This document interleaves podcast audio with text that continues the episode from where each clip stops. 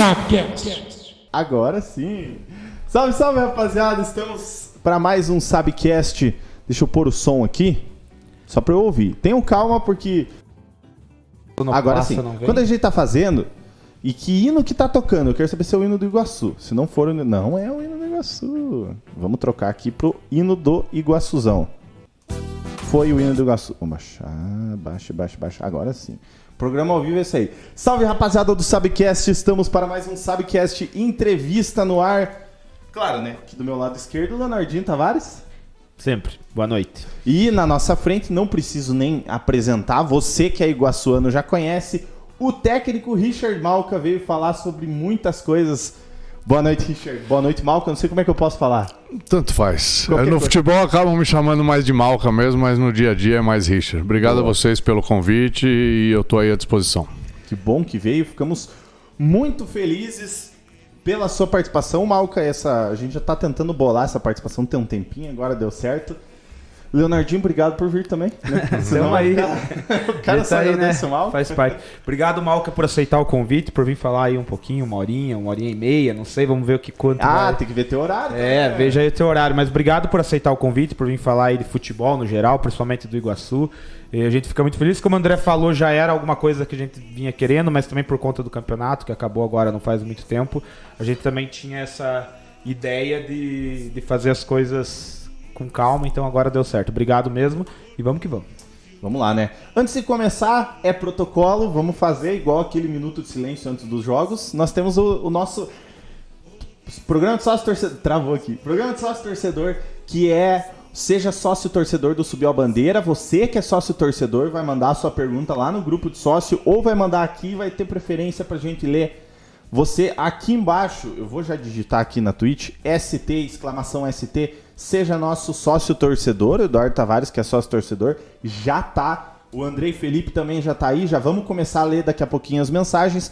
Por quê? Sendo sócio torcedor, você ajuda o Subir a Bandeira a crescer cada vez mais. A partir de 5 reais no catarse.me, embaixo ali do, do fuleco chapado e do, do- da canequinha do Subiu a Bandeira, tem o link ali, catarse.me barra Subiu a Bandeira. Esse é o link do nosso, do nosso programa de sócio torcedor. Lembrando que, se você está na Twitch, você pode dar o seu sub. Você pode dar o seu sub por R$ 7,99. Peço desculpa e licença ao Malca. Você pode dar o seu botão também por R$ 8,99 se você está vendo no celular. E você também, se tiver conta da Amazon Prime, ah, você assiste uma série. Então, você pode deixar exclamação Prime. Você pode vincular a sua conta do Prime e dar sua coroa pra gente. É de graça. Se você paga R$ 9,90 na Amazon Prime, é de graça para você virar sócio torcedor do canal. Você vincula seu, o seu Amazon Prime, né, sua conta da Amazon Prime, e dá a sua coroa pra gente. Pois bem, se você está no YouTube, não esqueça de deixar o like aqui embaixo. Vamos dar. Deixa o like aqui embaixo e outra coisa, não é inscrito no canal, veio pela primeira vez? Seja bem-vindo, esse é o Subir a Bandeira. Se inscreva e ative o sininho das notificações. E é claro, né? Ah, não quero ser sócio, não quero fazer nada, pelo menos compartilha pra ajudar a gente. É de graça. E dá o é likezinho graça. ali, que é E Dá importante o like, deixa o like aí. Pessoal, ajudem a gente porque gente tá remando aí pra crescer e é ajudinha. Eu sei que hoje as coisas não tão fáceis, Não todo tá mundo fácil. pede ajuda, mas o Subir a Bandeira também tem que pedir ajuda para eu o canal vou- dar Eu continuidade. só vou ajeitar aqui o, o microfone pra não ficar na cara do, do nosso querido Malca. Puxar o fio aqui. Isso. Já tem gente aqui participando, hoje aqui ó, já temos Valdir Zanester, o irmão. Fala galera, boa noite. Andrei Felipe, fala rapaziada, boa noite. Tem mais gente aqui, tem sete pessoas aqui, mas tá devagar hoje a internetzinha aqui, mas já descobrimos quem mais chegou na live. Daniel Lorenzini, boa noite, meus amigos. Estaremos assistindo Valdir Lustosa e Daniel. Forte abraço. Abraço pra vocês, o Lustosa que já veio aqui e rendeu boas histórias. E o Eduardo Tavares mandou abraço aos três mestres dessa mesa. Então, abraço, Eduardo. Malca, obrigado. Lógico, já agradecemos a participação. Muito obrigado mesmo por vir. O que que um paulistano veio fazer em União da Vitória? Eu vim a trabalho no ano de 2009. É, tive um convite do Porto na época, era um empresário de São Paulo que, que investia no Porto na, na segunda divisão do Catarinense. E a competição acabou se estendendo, a equipe evoluiu, chegou às semifinais, o campeonato também ficou um período paralisado, acabei ficando mais meses do que era o, planejado e, e, nesse período acabei conhecendo a pessoa que hoje é a minha esposa, é a mãe das minhas filhas e, e acabei é, enroscando na curva do rio aqui, como, como o povo daqui fala, né? É, é, tem aquele ditado da, da água do rio, né, Leonardinho? É, bebeu aqui da água. Tem outros que falam também, atolou o pé no banhado do Iguaçu e ficou. Tem assim que faz.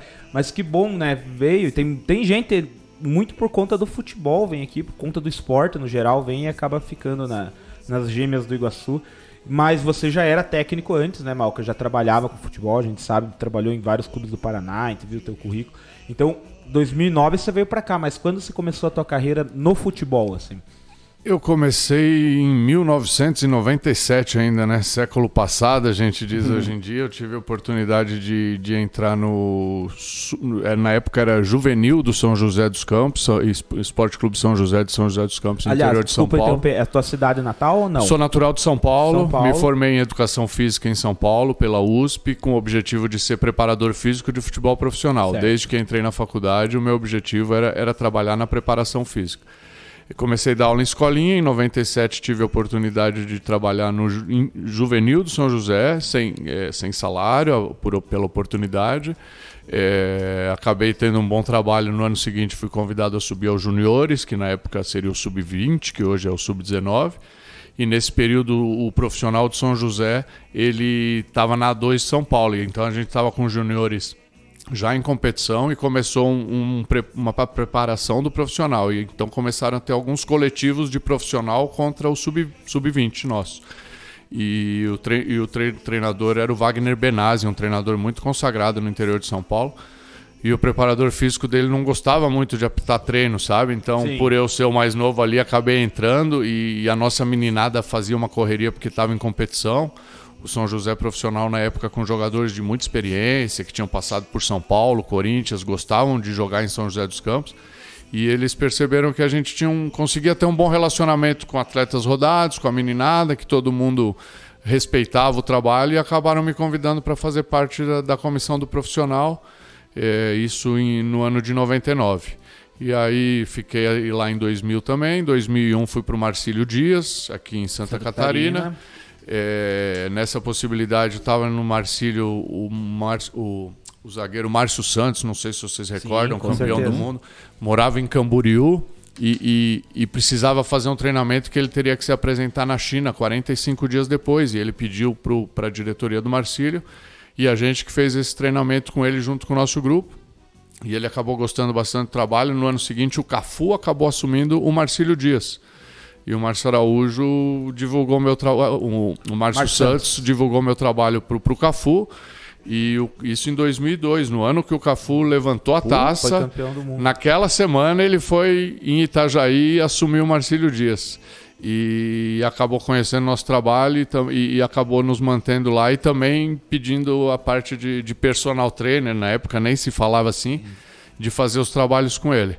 E aí em 2002 acabei tendo a oportunidade de vir aqui para o ADAP, não sei se vocês... Sim, foi um projeto uhum. muito rápido, começou em Campo Mourão, teve uma... Assim, no 2002 nós já subimos da terceira para a segunda, em 2003 já subimos da segunda para a primeira, e em 2004 já fomos campeão do interior na primeira. Em 2005 fomos campeão novamente, e em 2006 fomos vice-campeão estadual. Isso tudo em Campo Mourão. Tudo em Campo Mourão. É, tudo é, a gente lembra Mourão. mais da parte do ADAP em Maringá. É, né? aí depois disso, pelo fato de ter sido vice-campeão, com investimento muito baixo, e o Maringá tinha um investimento muito alto e não conseguiu os resultados, acabou se fazendo essa, essa parceria. Em 2005 também tive a oportunidade de trabalhar no Barueri na 3 de São Paulo, como preparador físico também e acabamos sendo campeão da A3 com 19 jogos invicto. Barueri. Em Barueri, no Grêmio Recreativo Barueri.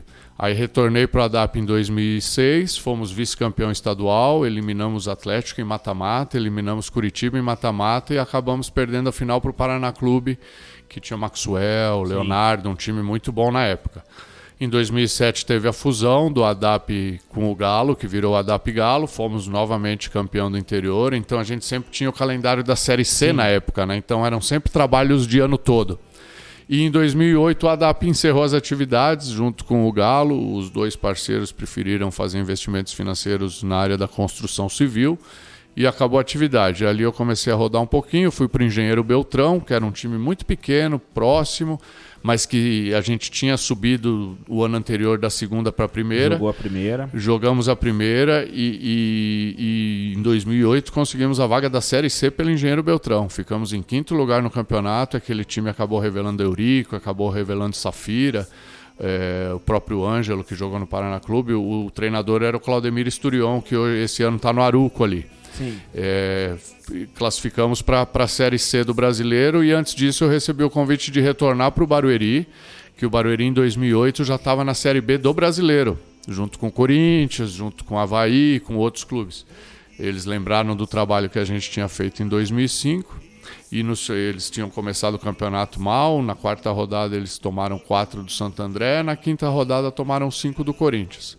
Aí caiu o treinador e o preparador físico e o auxiliar. E aí foi o Márcio Araújo como treinador, foi o Fábio Carilli como auxiliar técnico na época e fui eu como preparador físico pela lembrança que tiveram do, do trabalho, trabalho de 2005.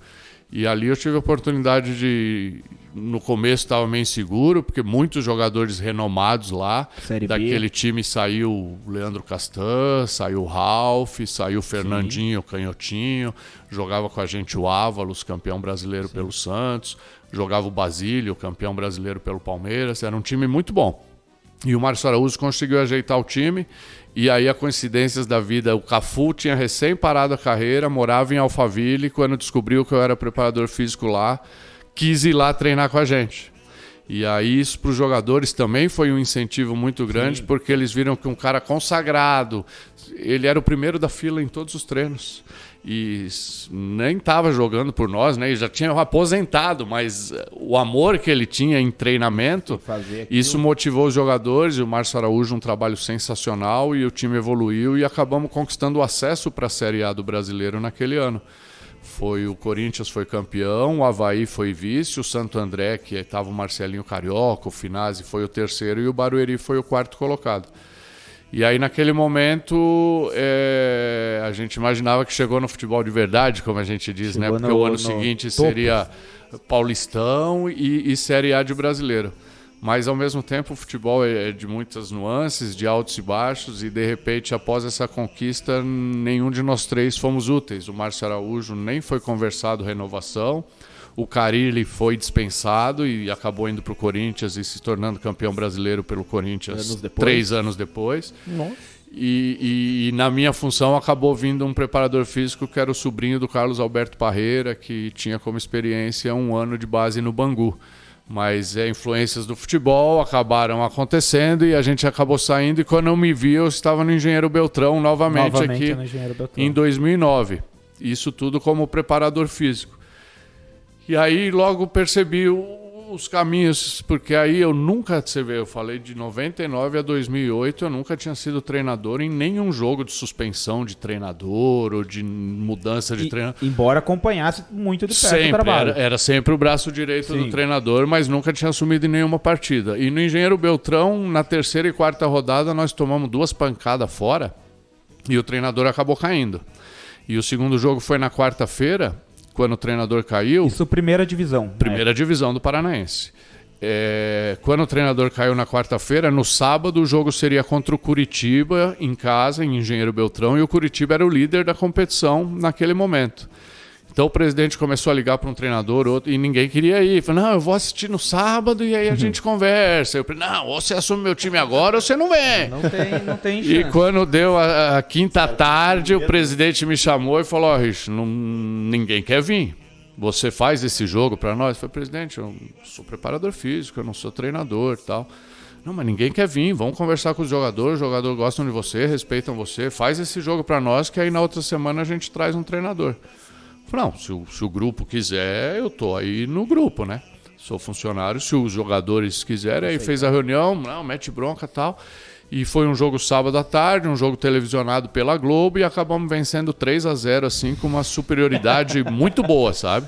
Cara. E aí o presidente, pô, você é o cara, você é treinador, vai ser meu treinador o resto do campeonato, cara, não vou trazer ninguém. Você vê como é que é o troço. E né? acabei falando, ficando porque eu conheci os jogadores, tinha uma amizade com Sim. os jogadores anterior já, eram jogadores que tinham trabalhado comigo em outros clubes também.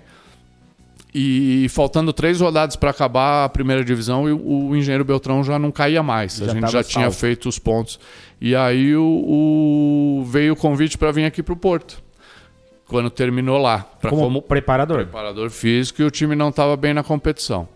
E aí vim para cá, deu três, quatro rodadas, o time não recuperou, acabaram dispensando o treinador porque faltavam três jogos só para terminar a primeira fase. O time não caía, para classificar era só um milagre e já era uma certa contenção de gasto. Faz os três jogos para nós? Faço. Vencemos os três, os resultados acabaram colaborando, classificamos para o hexagonal final. O time foi bem, perdemos o acesso na última rodada para o Juventus de Jaraguá, lá em Jaraguá. Lembro bem. Então, aí acabei indo para o preparador físico do Operário receber um convite para ir para o Atlético Paranaense, para a primeira divisão do ano de 2010 acabei recebendo um convite do Operário como preparador físico novamente. É, o Norberto era o treinador e o Caçapa era o auxiliar técnico. É, uma derrota, um empate que nós tivemos contra o, hoje Prudentópolis era o Serrano na época, um 2 a 2 que nós tivemos lá, caiu a casa, a torcida queria bater em todo mundo. O falecido goleiro Danilo era o nosso goleiro lá, falhou no segundo gol, arrebentaram o carro dele inteiro, ele Nossa foi dispensado no dia seguinte, sabe? Foi uma coisa bem, bem tensa. Assim. Norberto acabou saindo, o Caçapa assumiu de treinador, eu fiquei como auxiliar técnico e preparador físico. Também crescemos na competição e conseguimos a vaga da Série C para o Operário, operário. Nesse, nessa primeira divisão de 2010. Inclusive foi o ano que depois o Operário começou a sequência e já está há algum tempo aí na, na Série B. Nisso, o presidente do Roma, Pucarana, na época, falou: Pô, Rich, eu já tinha trabalhado com eles como preparador físico também. Vem ser meu treinador aqui na segunda divisão. Vamos montar um grupo enxuto, mais um grupo que trabalhe, um grupo que brigue dentro das nossas possibilidades. Isso no ano de 2010. Ali foi que eu tomei a decisão de virar treinador, porque aí era começar um trabalho, contratar Sim. os atletas, não era um não era tapar pegar, um buraco. Não era trocar o. E aí eu sabia que a partir desse momento não daria para eu retornar na preparação física. Sim. Pensei, repensei. Quando tomei a decisão, realmente tomei. Agora eu sou treinador de futebol e, e, não vou mais assumir trabalhos como preparador físico. E tive a felicidade de, nesse ano, já ser campeão da segunda divisão com Roma. A gente teve o melhor ataque, a gente fez o artilheiro do campeonato, a gente revelou três meninos de potencial lá. Um deles está no Japão até hoje, o outro está em Portugal também até hoje, foram no ano seguinte, então fizeram a carreira deles fora. No ano seguinte, nós mantivemos praticamente a mesma base da segunda divisão para a primeira divisão, em 2011, e fomos sexto colocado na, na primeira divisão, primeira. que é a melhor colocação de um time de Apucarana no futebol paranaense. E a gente, a cada ano que o futebol é muito dinâmico e assim, eu acho que o treinador, a partir do momento que ele conquista os objetivos, ele merece uma valorização do mesmo jeito que quando ele não conquista, ele acaba sendo cobrado por isso.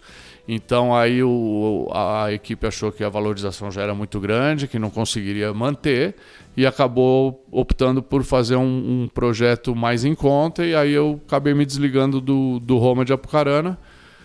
E aí em 2012, durante a segunda divisão do Paraná, do, a primeira divisão de 2012, o Paranavaí estava muito mal na competição e na décima rodada acabou me convidando para ser treinador. A gente conseguiu resgatar o Paranavaí e, e, e, na penúltima rodada conseguiu livrar do rebaixamento. Ninguém mais acreditava. O time, quando eu assumi o Paranavaí, o Paranavaí tinha 11 jogos, uma vitória, um empate e nove derrotas Nossa, na primeira divisão.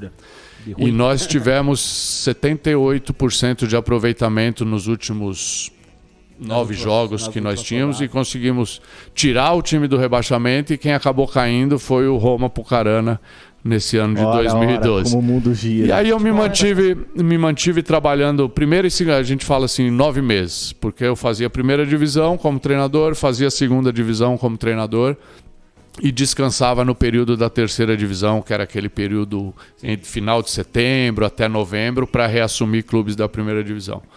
Em 2014, por fatalidade, perdi meu pai inesperadamente.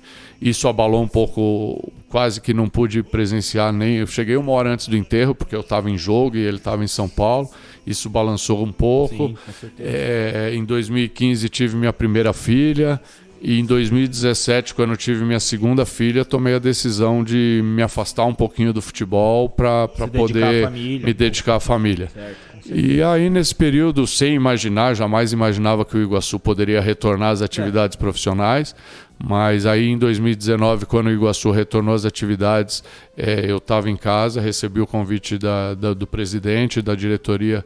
É, o meu planejamento era voltar ao futebol em 2020, mas aí, pelo fato de ser na nossa casa, na nossa cidade, uma equipe que eu tive a oportunidade de enfrentar várias vezes no início dos anos 2000 e, e sabia da, do amor que a torcida tem, que a cidade tem, a gente prontamente atendeu o convite e, e, e vem desempenhando aí esses três anos no Iguaçu aí, 19, 20 e 21. Que bela história, eu ia, eu ia seu Malca. Eu ia perguntar isso, Malca. Pô, é, foi até uma aula aqui, fiquei de cara, porque eu acho que isso, isso é uma constatação. Poucas pessoas sabem da história do Malca, principalmente para o futebol. Porque a maioria pode até lembrar 2009, a passagem no Porto e saber o que ele fez aqui pelo Iguaçu, mas não sabe tudo que ele passou. A gente foi, é, lógico, né, pra gente receber a pessoa que a gente vai atrás um pouco para saber. E, e, muita coisa não tá na internet, a gente ficou sabendo agora, muitas coisas realmente é, meus parabéns pela história, meus parabéns. É que, na verdade, eu, eu acabo sendo um pouco mais das antigas que vocês e, e tenho por filosofia não ficar divulgando muito Sim. o trabalho. Eu acho que, é, que, que, que, a história que a gente cria, ela tá ali, sabe? Não, Sim, não tem. Exato. Só que não sou muito realmente de. E, e entendo perfeitamente, até porque a, a, vida do treinador e do profissional de futebol é muito dinâmica. Você vê, eu te falei que eu tive estabilidade de sete anos no ADAP, dois anos no Roma, e mesmo assim eu morei em 30 cidades diferentes nesses esses 20 anos de profissão, porque calendários curtos, então é uma vida sacrificante e a gente normalmente acaba levando em referência quem está ali na ponta, que é aquele 1%, mas uhum. os batalhadores do futebol, que a gente diz, os guerreiros do futebol, é uma vida que você tem que abrir mão de família, abrir mão de muitas coisas para poder Sim. trilhar o, o, seu sonho. Isso serve para todo mundo do, do meio do futebol, é. né? A gente vê isso. Veja, você contou basicamente a história de, desde 97, lá quando se formou, e até hoje no futebol e citou aí as, os principais clubes que passou. E mesmo assim, ó, o que a gente consta, às vezes até as informações não são corretas, mas o que consta hoje na internet, no teu perfil, tem ainda passagens, por exemplo, para quem não sabe, e o Malca está aqui para corrigir caso essas informações sejam erradas, Foz do Iguaçu, Rondonópolis, Nacional de Rolândia, Apucarana Esportes, Toledo.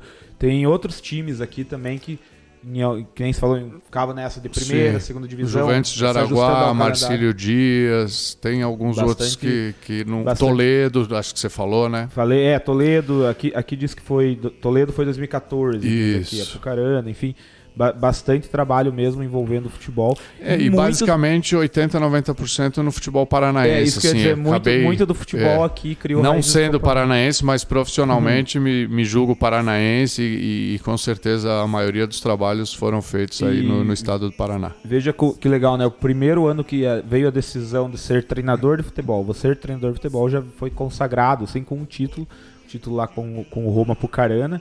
É, título como treinador, você tem esse aqui com o Iguaçu do ano passado, né? E, e esse com o Roma Pucarana. Muito bacana a sua trajetória no futebol e esperamos, aí claro, depende da sua decisão, se vai querer continuar trabalhando com futebol, mas esperamos que continue trilhando um belo caminho aí no futebol, seja paranaense, catarinense, enfim. É, o... Você falou da campanha do Porto, que foi o que te trouxe aqui para a região. Inclusive, vamos aí, 2009. 2009 lá se vão 12 anos. 12 anos. 12 anos. Nesses 12 anos é a melhor campanha, a gente que é daqui, gente, é a melhor campanha que o Porto fez. Não, não teve uma campanha que ele chegou tão perto do Sim. acesso, mesmo, né, mesmo sabendo que passou por dificuldades, teve um período aí, tá jogando, infelizmente não tá legal esse ano aí, mas tá, tá batalhando. A gente procura apoiar aqui no canal, a gente sempre está falando do Porto. Fez um jogo legal agora, final de semana, infelizmente não, não ganhou. Enfim, mas foi um jogo bem legal para quem acompanhou. Mas foi um trabalho, foi um trabalho muito bom que quem acompanha futebol, a gente acompanhava na época e tal, foi o melhor trabalho do Porto dos últimos 12 anos, como eu falei. E quem estava naquela diretoria era o, o, Rodrigo. O Rodrigo trabalhava lá, ele fazia. E o Rodrigo estava nessa diretoria do Iguaçu também. Então tam, imagino que talvez esse vínculo também tenha ajudado nisso, né? Não sei porque eu vejo o trabalho do, do Rodrigo aqui, a gente conhece também de mais tempo. como o Malca falou agora há pouco, é, ninguém nesse período entre 2010 e 2017, ali, ninguém nem acreditava que o Iguaçu voltaria, uhum. apesar da força da tradição do, do Porto. Como a gente eu citei o Rodrigo, mas várias outras pessoas, o presidente, vários outros, a gente até é injusto falar de todo mundo, mas muita gente foi lá e colocou o tijolinho para o Iguaçu voltar e tá aí. Então é até. Você falou que tinha posto na cabeça que a ideia era voltar em 2020, mas o, Iguaçu acabou voltando em 2019. Então até acho que por essa questão né, da volta do Iguaçu, voltar junto com o time deve ter sido gratificante também para você. Imagino, Malca, não sei. É, o que eu digo assim, a gente é um andarilho do mundo, então a gente poder fazer na nossa cidade coisas que a gente já fez em outras cidades é, é o sonho de qualquer pessoa, principalmente o do futebol, né? Eu, por ser natural de São Paulo, é muito difícil eu ter a possibilidade de trabalhar nas equipes grandes de São Paulo. A gente sabe como é o filtro do futebol e a dificuldade, apesar de, de ser um sonho mas eu desde 2014 escolhi morar em União da Vitória, é onde eu tenho minha família, é onde eu tenho minhas filhas, é onde eu tenho orgulho de morar. Foi uma escolha minha, pessoal, é, pela região, pela cidade, ser realmente sem imaginar do futebol mas acabou congruindo, principalmente pelo Rodrigo, por conhecer esse trabalho de 2009 e, e, e, e eu ter percebido o 2018, que pouca, pouca gente comenta, mas o grande ano do Iguaçu foi o 2018, de conseguir se refiliar né? à federação, sabe? Era muito difícil, sabe? É, a dívida era grande, a falta de apoio também. Sim. Então, assim, é, essa diretoria foi batalhadora e, e, vencedora desde antes de se iniciar. E eu me recordo muito bem quando iniciamos treinamentos a nossa condição de, de, era do zero. A gente Sim. não tinha um colete, não tinha uma bola. Se partiu totalmente do zero, sabe? E é claro que a gente vai falar, mas hoje é nítido que assim, três anos depois, você vê um Iguaçu muito mais estruturado, muito mais preparado, competindo de igual para igual contra equipes que já estão aí há bastante tempo em atividade. E isso acaba sendo gratificante para todo mundo que, que tem participado desse projeto desde o início. André, eu vou dar um alô para quem chegou aqui sim, na live. Tem sim. bastante gente, tem mais de 20 pessoas aqui acompanhando no YouTube. Na Twitch deve ter, deve ter gente também. É, vamos ver aqui, André Felipe já tinha falado. Jean da Funvest Eventos. É, Bruno, Bruno Ferreira, o preparador. Grande professor Malca, grande profissional e amigo. Muito aprendizado no dia a dia com o professor. Ronilson Guimarães, daí seus loucos da merenda. Ronilson também trabalhou com Malca. Janine Borges. É, boa noite. É, Gelson Miranda. Opa, cheguei. Boa noite, rapaziada. Transmita meu abraço ao professor. Matheus Falk, boa noite. Então, bastante gente. Tem, tem alguém na Twitch aí? Na Twitch, por enquanto, tá parado. Ô, tá rapaziada parado, da Twitch, então, vamos. Tá. Mandem suas perguntas. Daqui a pouquinho a gente vai fazê-las ao Richard Malca. E eu queria começar com a pergunta do teu irmão que tá no pendrive. É, mas eu, antes de fazer meu irmão, eu sou mais velho, eu vou fazer uhum. uma. Que eu Pode acho ver? que ele que eu achei curioso, é, até me, me veio essa. acendeu quando o Malca ia contando a história dele ali. Você me contou da história lá do engenheiro Beltrão, que, que o time não ia bem e tal, mandaram o treinador embora, e daí ninguém queria assumir a bucha, digamos assim, porque queria pelo menos ver como que. E acabou caindo no teu colo, digamos assim. E ganhou do Coxa 3 a 0 um jogo com certeza memorável para você, Malca. E aí uma pergunta que a gente fala como torcedor, a gente vê tem isso de jogador de futebol que às vezes abraça a ideia de um treinador ou tipo exemplos que a gente vê no futebol, né, digamos de primeira divisão, assim, eu vou falar um exemplo bem clássico que me vem na cabeça, aquele Palmeiras lá de 2009, o time não ia bem, mandaram entrou o Jorginho que era preparador físico, o time gatou uma sequência de 15 vitórias. É, o, o grupo abraça por ser o preparador, por ser um cara ali mais do grupo, ou o, o, o jogador vê diferença, não, não digo na questão só técnica, uhum. nessa questão inclusive afetiva, nessa questão de é, eu penso assim, eu sempre, é, eu sempre digo nos trabalhos assim, antes de serem jogadores são seres humanos, são pessoas, né? Então cada uma tem a sua forma de pensar, a sua forma de ver o mundo e, e, é claro que, que a motivação principal, na minha opinião, até tem que vir mais de dentro do que de fora. Cada um tem que saber o que quer para si, o que busca para si, profissionalmente, pessoalmente. Mas assim, é, é claro que um, um, ambiente, eu não digo que seja é, o do paisão, não é isso que faz. Tem grupos que precisa mais um paisão, tem grupos que precisa mais um sargentão. Aí é mais característica do grupo. Mas o principal de tudo, eu acho que o atleta procura e que todo mundo procura é uma coerência dentro do trabalho, sabe? É você procurar dentro do seu dia a dia de trabalho achar sua melhor formação, oportunizar os melhores atletas, porque o jogador consegue saber se o outro está treinando melhor que ele ou não, se quem está jogando é realmente quem está treinando bem. Então eu acho que essa coerência é importante, sabe? É, e isso é o dia a dia de trabalho que traz, não tem outra forma. Não adianta você falar eu sou isso, eu sou aquilo. As suas atitudes é que vão trazer isso para ti ou não, sabe? E o resultado também. E, né? e o resultado, sem dúvida nenhuma, também. Mas, mas principalmente assim, você ser honesto com seus princípios de trabalho e ter diretrizes, sabe? E respeitar todos como profissionais e seres humanos humanos. É, até falei 2009 e, e lembrando mesmo o Andrade lá, que era né, ex-jogador do Flamengo, mas não tinha experiência como treinador, ele assumiu e acabou sendo campeão brasileiro. É, e outra coisa, quando se muda o treinador, se parte teoricamente de um zero em briga de posições. Então, às vezes, um jogador que está sendo pouco aproveitado, ele acaba se acomodando e na chegada de um outro treinador, talvez ele se motiva mais. Só que isso é, é, é, é, é, é três, quatro, cinco jogos. Consistência de sequência vai ser dentro de um trabalho bem programado, um trabalho coerente, um trabalho que, que mostre para os jogadores que você sabe o que você está fazendo ali. O é. jogador ele te testa o tempo inteiro. Até porque é comum ver quando tem essa mudança de técnica, é comum você ver aquele, aquele resultado tipo, totalmente diferente, assim, até meio surpreendente, né? A gente vê que cai um treinador, entra outro, o Grêmio aí, que tá falando de futebol, mal pra caramba, caiu o Filipão já no primeiro jogo sem o Filipão, já foram lá e ganharam 2 a 0 Parece que jogou leve. Às vezes até injusto da parte do torcedor, né? Isso fala-se muito do futebol. Ah, os caras quiseram derrubar o treinador.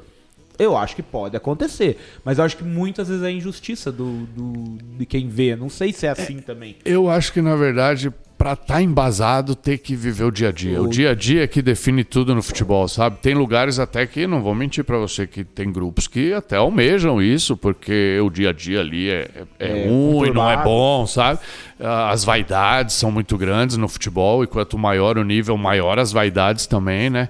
Mas, é, acima de tudo, eu acho que o jogador ele está querendo ver a sua integridade, a sua honestidade dentro do trabalho e, e o querer chegar, né? Porque a gente só vai se desenvolvendo a profissão buscando objetivos, lutando por objetivos, participar por participar, não, não vai gerar crescimento para ninguém, né? É, e, e, acho que parte do princípio, óbvio, o futebol é um, é um esporte coletivo e ele sabe que ele só vai ganhar se a coletividade ganhar. Então não interessa, às vezes é. o cara às vezes é meio egoísta, só pensa nele.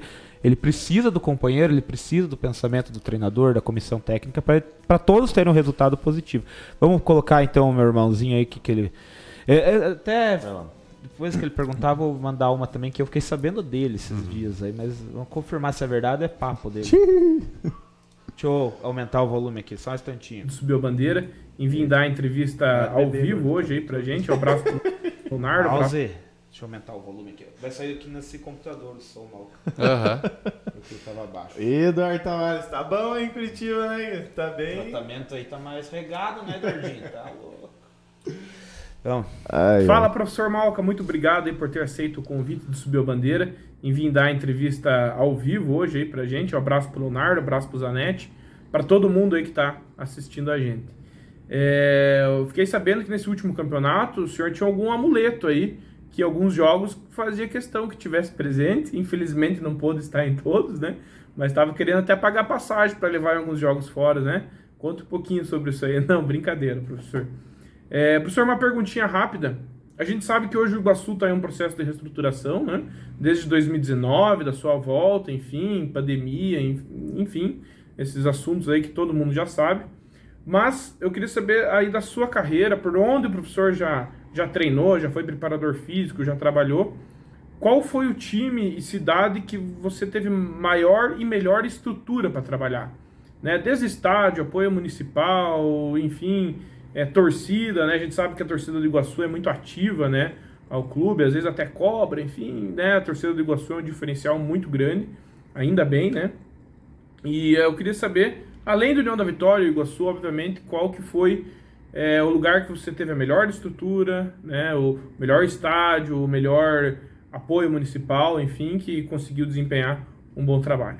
Beleza? Um abração a todos aí, até mais, sucesso! Tamo junto, Tavarão. Ele mandou aqui, ó, parecendo um porco no rolê. é, o bicho tá, tá outra fase, né, Eduardo? Vai que vai. Richard, com o senhor, manda ficha. Então, ele brincou no começo que eu brinquei com ele, quando ele foi em dois jogos fora lá, que nós fizemos é bons jogos. Aí eu falei, não, é, ele ele é um cara positivo, ele chegava sempre leve nos jogos e eu falava para ele que ele realmente trazia bons fluidos para nós ali e, e, realmente nos jogos que ele compareceu a equipe fez bons jogos mesmo e é uma coincidência isso ter acontecido.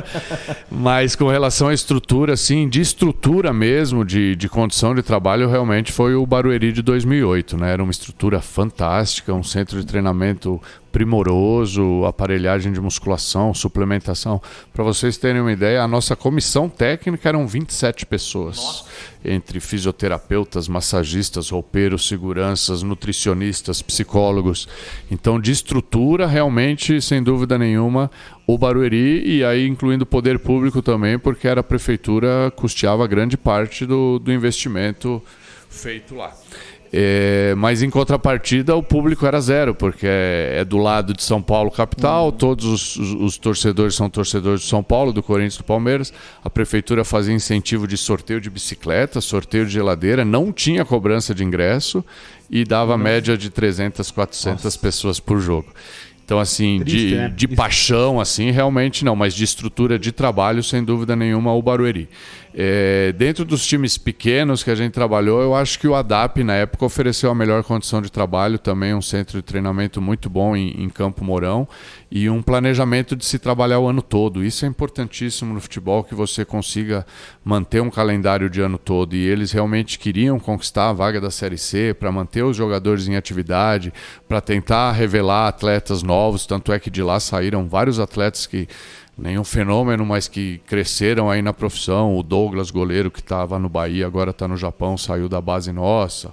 O Everton Trancinha, que jogou no Vasco, acabou parando por problema de coração, foi, lança, foi, foi do ADAP que criou. O Cristiano é um meia consagrado no Japão, inclusive jogou até com o Sabiá lá no Japão também. Então o ADAP revelou vários jogadores nesse período. Então, de projeto, eu acho que o que funcionou mas realmente foi lá. Agora, de paixão de torcida, é, sem dúvida nenhuma, eu acho que só três equipes no Paraná têm uma torcida apaixonada é, e graças a Deus eu tive a felicidade de trabalhar nos três, que é o Iguaçu, o Operário de Ponta Grossa e o Paranavaí. Esses três times realmente a torcida ama os times, é apaixonada pela equipe, não é por jogadores, porque é pela, pelo emblema, pela tradição e, e eu digo sem sombra nenhuma, rodeia aí em 80, 90% dos clubes do interior do Paraná. São as únicas três equipes que realmente têm uma torcida apaixonada e, e, que pode viver sim da sua bilheteria e do seu público.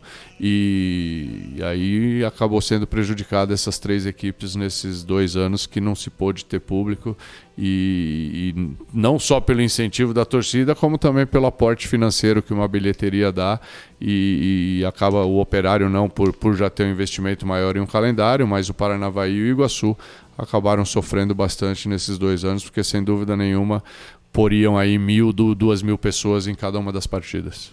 Não, e não resta dúvidas, essa, essa questão mesmo aí, falando de torcida, a gente mesmo conversa com os diretores e eles falam, cara, fez muita falta. O planejamento em si. Mas enfim, Malco, você falou é, dessa questão toda de. de é, recentemente você voltou a visitar a Apucarana, jogar contra o Apucarana é, o povo lá tem um certo carinho, principalmente por conta da tua história de ganhar o título. Tem esse carinho ainda ou se perdeu por conta dessa fusão? Lembrando que não tem mais o Roma, né? Exato, pela, pela extinção do Roma pro Carana em si. Dois lugares que a torcida realmente se identificou muito com o trabalho que a gente fez e a gente é, é sempre muito bem, bem quisto é, é, é Paranavaí e Apucarana, que são dois lugares que eu tive a possibilidade de visitar recentemente o Paranavaí em 2019 numa, numa decisão, no, em 2020 numa decisão de acesso e fui muito bem recebido lá e, e me senti muito bem quisto lá. E Apucarana realmente também, graças a Deus e ao trabalho realizado, a gente tem, tem muito carinho por eles e eles também por nós ali, é, mesmo estando lá. É, tentamos complicar a classificação deles, até acho que éramos merecedores de um, de um resultado melhor pela partida que fizemos diante deles na penúltima rodada, mas é, infelizmente eles acabaram conquistando essa quarta vaga no nosso, no nosso lugar. mas é, são lugares. Em compensação, Arapongas, que é a vizinha lá, eu sou bem odiado. Então, assim, não por ter trabalhado lá, mas porque era rivalidade, rivalidade muito grande na época. Foram as duas equipes que acabaram subindo em 2010. A gente acabou sendo campeão um ponto na frente deles. E em 2011 também duas equipes que se conseguiram se manter na primeira divisão. Então, pela rivalidade, tem lugar que você é querido, tem lugar que você é odiado. Faz e isso faz parte da paixão do futebol. tá é, certo, é, né? Tudo que o Malca tá falando até tá disparando alguns gatilhos pro pessoal perguntar coisas aqui. Mas é, vamos pergunta. lá. A rapaziada tá perguntando em peso. É, é um, um, mas uma coisa que vale destacar, ele falou das torcidas mais apaixonadas, citou o Paranavaí, citou aqui o Iguaçu e citou qual a terceira? Operário de Ponta o Operário Grossa. de Ponta Grossa. Esses três a gente vê, e não porque a gente mora aqui e torce pro Iguaçu, mas é uma questão de tradição.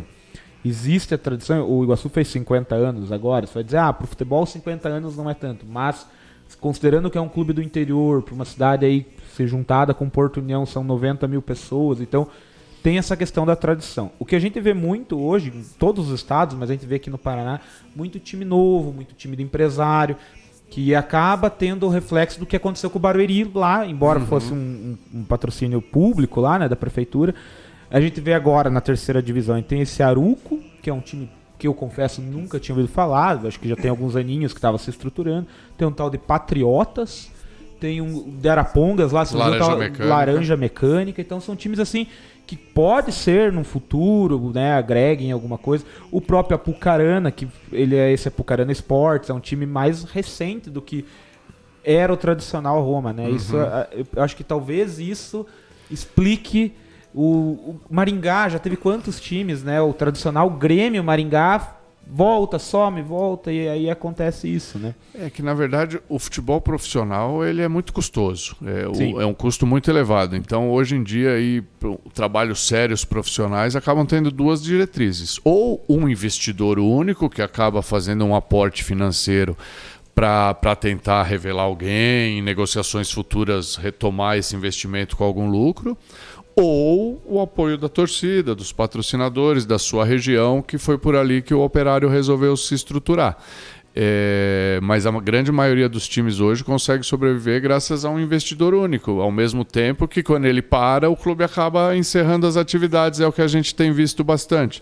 Então, realmente, como você bem falou, para ter essa tradição, talvez nos grandes a gente acha que 50 anos é pouco, mas para uma equipe de interior, de uma cidade pequena, você conseguir ter Man 50 anos isso, né? é, e conseguir retornar no momento onde ninguém esperava. Então, claro que é de se louvar e é de se admirar o, o trabalho histórico que se tem. É. E acaba sendo, né? Por isso que é difícil fazer futebol, porque você precisa do lado do investidor, do patrocinador, mas na outra ponta você tem que ter a tradição. E aí é difícil, acaba sendo até paradoxal. Antes Vamos de você fazer, deixa eu só perguntar para a gente só se ambientar. Você, você acompanha futebol, Malca, ou você só, só, digamos, só trabalha com isso quando tem a oportunidade? Por exemplo, Série A do Campeonato Brasileiro, Não, tem eu costume de acompanhar? Eu sou apaixonado por futebol desde criança, desde Torcedor, que nasci. Torce pra alguém? Hoje não em dia contar? não, mas não posso contar, mas eu não tenho mais o mesmo amor. Eu era doente pelo São Paulo Futebol Clube, fui membro de torcida organizada na minha juventude, primeiro da Dragões da Real, depois da Independente, acompanhei o São Paulo no bicampeonato Libertadores Mundial. Tive até na Argentina no primeiro jogo de final de Libertadores, tive na Argentina acompanhando o jogo.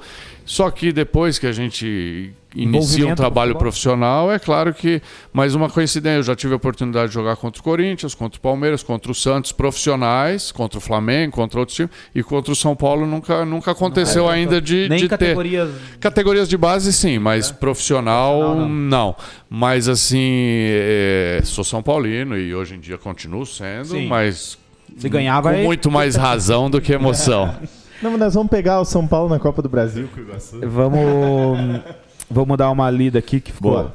É, João Matheus Souza, boa noite, grande abraço. Matheus Falck, qual treinador de futebol brasileiro o Malca admira? Acompanha algum especificamente, acompanha especificamente o trabalho de algum? Assim, de admirar lá de trás, que eu vou puxar quando eu Sim. comecei Sim. a querer ir para essa profissão e, e, e, tive a oportunidade de presenciar no CT, foi o professor Tele Santana. Sim. um mestre para mim, assim, um cara que e, apenas com trabalhos coletivos, mas conseguia encaixar a equipe como ninguém, conseguia se fazer entender pelos, pelos atletas.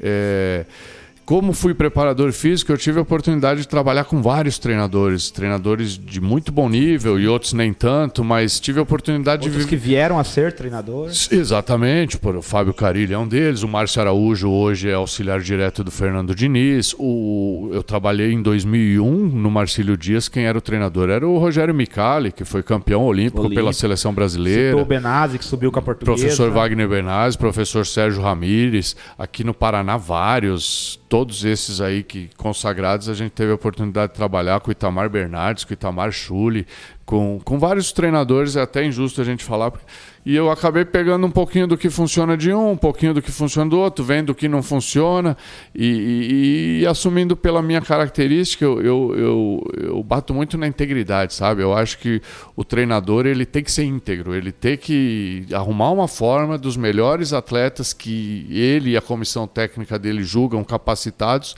a jogar, sabe? Não pode ter muito negócio de, ah, indiquei fulano, é ele que vai jogar, ou então, ah, o outro jogou muito bem há três anos atrás, mas se não está bem agora, não tem como jogar, sabe? Então, e isso a gente sabe que existe bastante de jogar pelo nome, pelo que fez.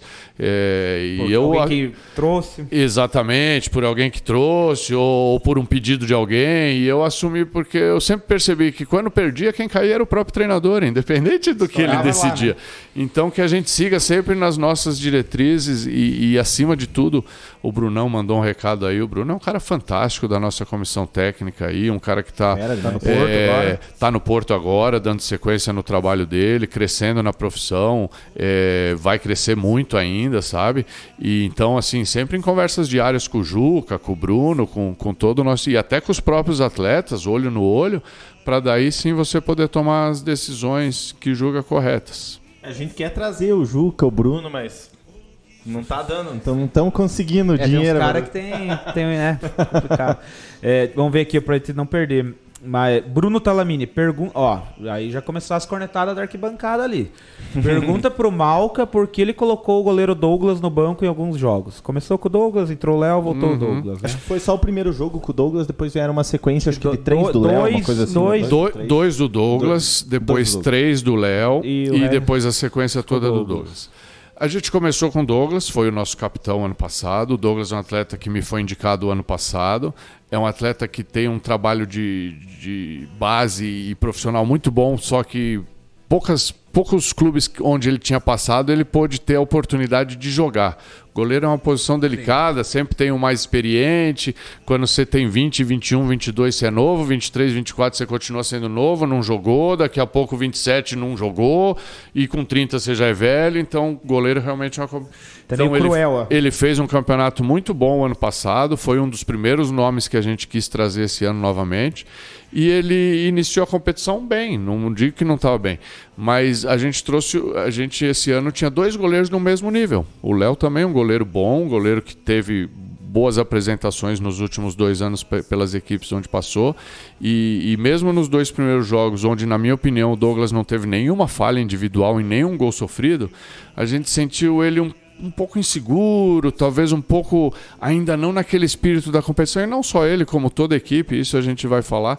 É, talvez não chegamos pelos tropeços iniciais dos primeiros jogos, e isso é natural que aconteça com o Iguaçu, porque o Iguaçu ainda está com uma vivência de competições muito pequena nesses últimos anos, então a equipe se forma muito do zero a cada ano, não vem com uma, uma base do ano anterior. Sim, Por exemplo, sim. o Apucarana está quatro anos batendo na semifinal e mantendo aí oito dos seus onze.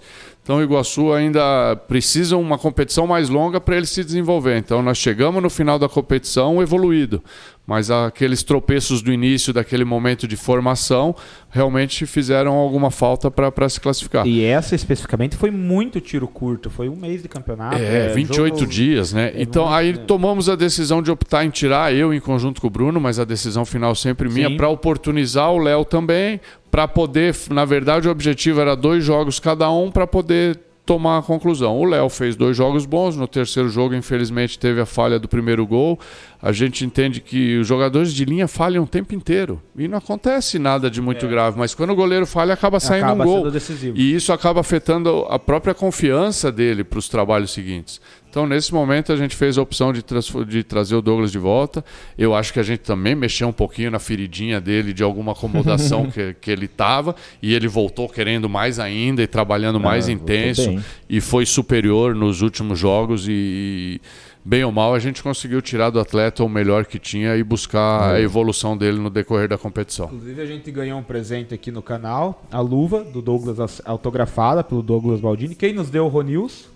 Lá do jogo de Paranavaí, lá. Desse Olha jogo de Paranavaí. E ele fez um milagrinho próximo é, ao é. final, é. como fez em Verê também. A gente tá só esperando terminar a reforma para achar um lugar bem bacana, pôr num quadrinho. É, aqui, um atleta que eu admiro cuidado. muito, não só como goleiro, como pessoa também participei da indicação dele lá no Paranavaí. O treinador do Paranavaí de goleiros que está lá hoje é o mesmo que trabalha desde a época que eu trabalhei lá. É um amigo meu e eu acho que é um goleiro que, que tem muito a crescer ainda na profissão. E logo, logo vamos ver ele jogando em, em grandes cenários aí, sem dúvida nenhuma. A gente ficou chateado porque, como o campeonato é tiro curto, e até a gente comentou em off aqui.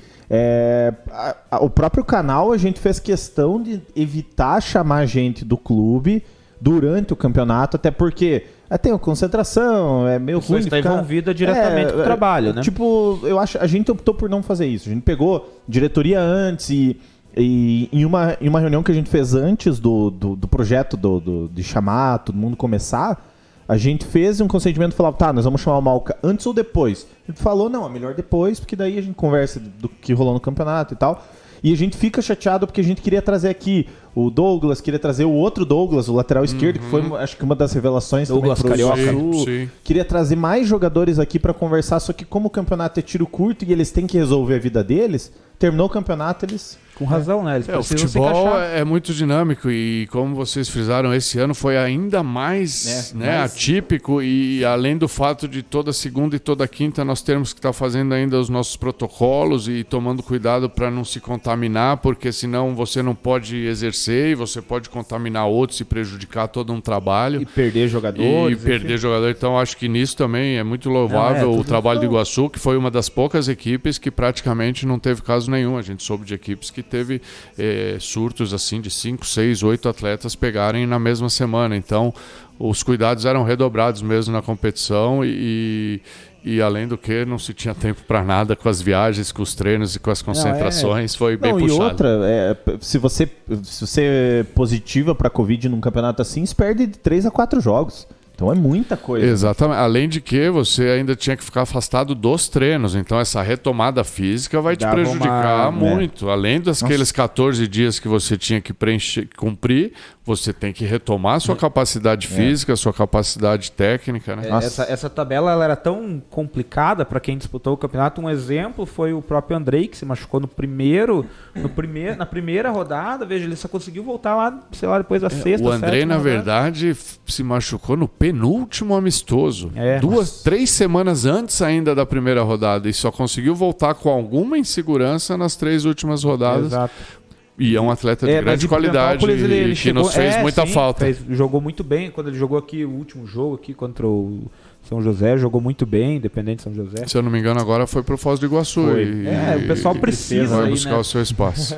Começa a lembrar do Pessoal, tem bastante gente, gente pede o like aí, que é importante pra gente like. Fique é, que gente, é com calma, a gente vai ler as perguntas de todo mundo. Eu sei que tem bastante gente querendo perguntar, mas é paciência, pessoal. Todo mundo vai ter a pergunta lida aí. Demora um, demora um pouquinho, mas a gente lê. Vamos lá. Seguindo a ordem aqui, Gelson Miranda. Grande Gelson. Belezas Rurais Urbanas. é, e aí, professor, o que acha do Tite na seleção e o que pensa sobre o futebol apresentado pelos selecionados? Será que chegamos pelo menos nas quartas? Acho que ele quer dizer da Copa do Mundo, né? É, é, eu, eu, particularmente eu tenho uma, uma, opinião assim que eu acho que a, a, CBF estraga muito os treinadores e as seleções, sabe? Eu acho que é uma coisa muito moldada para visar lucros do que, do que realmente é, projetar conquistas em, em competições. Eu gostava muito do trabalho do Tite, principalmente no Corinthians. Ele que lançou o Carilli ali, que até hoje eu tenho amizade com o Carilli e acompanhei todo esse processo dele. Ele foi para lá com, com o Tite, fez parte da comissão técnica e, e sentia nele aquela vibração, aquela paixão que você tem no clube. Na seleção, você já é. A gente sabe que o bastidor é, é, cheio de coisinhas, que tem coisa que pode, tem coisa que não pode. A gente vê aí a CBF sem comando sem presidente, uma bagunça danada. Então acho que acaba é, cerceando até o trabalho do próprio treinador. Então é até injusto a gente avaliar é. e assim, junta dois dias e joga. Eu sou a favor do, do treinamento. O que gera Sim. evolução é treinamento. Então como é que você pode né? cobrar alguma coisa de junta e joga, por melhor que sejam? É, eu e o Juca falamos muito isso internamente ali. A gente quer os caras para treinar. Quem é? Não sei. Traz aqui, Traz dá para a gente treinar. Porque é o treino que vai fazer a evolução. Não é, ah, vou trazer o é. fera. Se não treinar e não encaixar com os outros, não vai resolver. Não o futebol nada, né? são várias engrenagens que trabalham para um mesmo objetivo. E é, é bom destacar que o Tite ele chega na seleção merecidamente. Todo Sim, trabalho sem dúvida no... nenhuma. Só que é... E eu acho que assim, os jogadores brasileiros é, perderam um pouquinho espaço porque o futebol se tornou mais tático. Então, até eu, eu digo assim que na década de 70 o futebol era técnico, 70, 80, 90 o futebol foi muito físico e no começo dos anos 2000, principalmente a partir de agora, 2010, o futebol ficou muito tático. Então assim, o jogador ele tem que cumprir função tática. E o brasileiro não gosta muito porque ele realmente é diferenciado tecnicamente. Mas só isso hoje em dia não está sendo suficiente para se vencer as partidas, sabe? O, o time tem que estar tá compacto, todo você tem que ter as movimentações de um pelo outro. E isso o jogador brasileiro ainda tem dificuldade em assimilar, mesmo jogando fora. Às vezes ele faz no clube, mas quando chega na seleção ele, ele não faz o que faz no próprio é, clube. Não à toa a gente tem vários feras que não rendem em grandes clubes. Malca, pode dar um respiro aí, comer que eu vou dar um abraço pro pessoal aqui que está participando. Pessoal, a gente já vai ler, fiquem tranquilos. É, Matheus Falque, Ronilson Guimarães, João Matheus de Souza, Robson Alves, Vilmar Sabiá, grande Vilmar Sabiá. Vai, vamos que vamos, Sabiá. Ainda dá tempo. Vai lá, Ronilson Guimarães. Tem, tem, tem alguém aí, Zanetti? Twitch não. Não, é, pessoal, pessoal, o Malca falou que é tradicional, o pessoal vem no tradicional, vem no YouTube mesmo. É, o que é mais tradicional. É, tem as perguntas do Alexandre, que também estão aqui em, engavetadas, mas já, já sairão. Vamos ver. Sérgio Porto, boa noite. Pergunta por Malca qual time ele achou que ficou mais perto do acesso. Que time foi melhor do ano passado ou desse ano? Como assim? Vamos, vamos tentar entender. Qual time ficou mais perto do acesso? O próprio Iguaçu ficou perto ali por Não, provavelmente ele deve estar perguntando 2019 e 2021. Provavelmente deve ser essa ah, a pergunta. Ah, entendi. Dos, dos três que. É que do, um, dois foram na terceira divisão e esse foi o primeiro ano que o Iguaçu disputou a segunda divisão, né? Eu, na verdade, eu. Ah, eu, eu entendo o que ele quis dizer. Você acha acho que, mais ou menos interpretando a. O Sérgio, corrija se eu estiver errado. Você acha que o Iguaçu de 2019 ficou, né, ficou mais perto de chegar ou esse Iguaçu da agora? Eu, eu acho assim, eu, algumas coisas foram parecidas, é, no sentido de que faltou muito pouco para si para a semifinal, no sentido de que nas últimas três, quatro rodadas nós éramos uma das melhores equipes da competição e, e capacitadas a jogar de igual para igual com todo mundo. É, tanto em 19 quanto em 21 isso aconteceu de forma similar. O de 2019 eu acho que o merecimento era maior porque aquele jogo tinha que ter tido. Sim. Se tivesse aquele jogo, nós, nós iríamos classificar. Porque ali teve um extra-campo. É, e nesse, infelizmente, a gente fez o nosso resultado, mas os outros resultados que a gente precisava na rodada não vieram. Só, né? Mas assim, de equipe, eu não tenho dúvida nenhuma assim, de que a cada ano o Iguaçu é muito melhor do que o ano anterior. A melhor equipe eu acho que realmente era desse ano. A de 2019 era, era a mais limitada, principalmente no sentido de reposição de atletas, de ter dois por posição em todas as posições de um nível próximo um do outro, sabe? Em 2020 a gente já estava um pouco mais próximo, mas não em todas as posições. E em 2021 nós conseguimos sim formar um grupo bom, onde todas as posições tinham uma concorrência saudável da posição. O, o que a gente lamenta é o fato de você formar, por exemplo, de 2020 para 2021, nós tínhamos o quê? Quatro, cinco peças. 17, 18 jogadores vindos como primeiro Sim. trabalho. Então a gente espera que o Iguaçu possa e consiga aproveitar uma base melhor de 2021 para 2022, para partir de um, de um ponto já inicial maior para buscar esse, essa evolução e esse entrosamento mais rápido na competição. E também que o calendário seja mais justo, né? Sim, né? Porque é mais tranquilo, né? Um jogo por semana nessa realidade do pequeno Não, é, é, é, o correto. E né? até para vocês trabalharem é muito melhor do que essa maratona. Eu ia falar, antes de você continuar lendo, você botar as perguntas do Ali, porque o Ali tem uma pergunta que conecta com essa. Tá, que. Mas só para concluir aqui, sem querer jogar, o professor Malco explicou a questão que é importante ter a base para dar continuidade no trabalho. Mas só porque ele fez duas em uma, né, uhum. o Sérgio? Só pra. Não querendo jogar na fogueira, mas o time que foi campeão ano passado na terceira divisão e esse de, que não subiu, dá pra dizer que esse time era melhor? Era melhor. Esse time era melhor. E a competição era um nível técnico Sim. muito maior também. Equilibrada, e, né? Equilibrada. Várias equipes que recentemente tiveram na primeira divisão. Então, não só o nível da equipe do Iguaçu subiu, como o nível da competição Sim. subiu bastante. Infelizmente, a, a, a, o 2020, o nível técnico da divisão foi baixo, tirando as quatro é. equipes que acabaram jogando a semifinal, que eram de bom nível técnico, os demais participantes tinham uma qualidade técnica muito baixa. É, isso é verdade. É essa primeira põe, a, põe a um, depois nós vamos para para dois. Não. Ah. Galerinha do Subiu a Bandeira, cadê o Geuchac, hein? Vocês estão perguntando onde é que tá o Geuchac, não vai participar das lives. O negócio é o seguinte, Estou terminando a papelada aqui para ser deportado, aqui já só umas implicações legais, eu já vou ser liberado e vou poder participar das lives.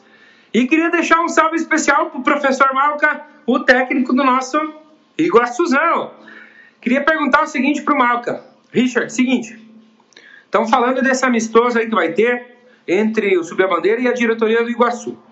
Quem que o senhor vai treinar? Vai treinar o Bandeira ou vai treinar os, os mancos aí da diretoria do Iguaçuzão? E se quiser jogar, tem vaga no nosso time. Fica a dica. Um abraço, parabéns aí, professor.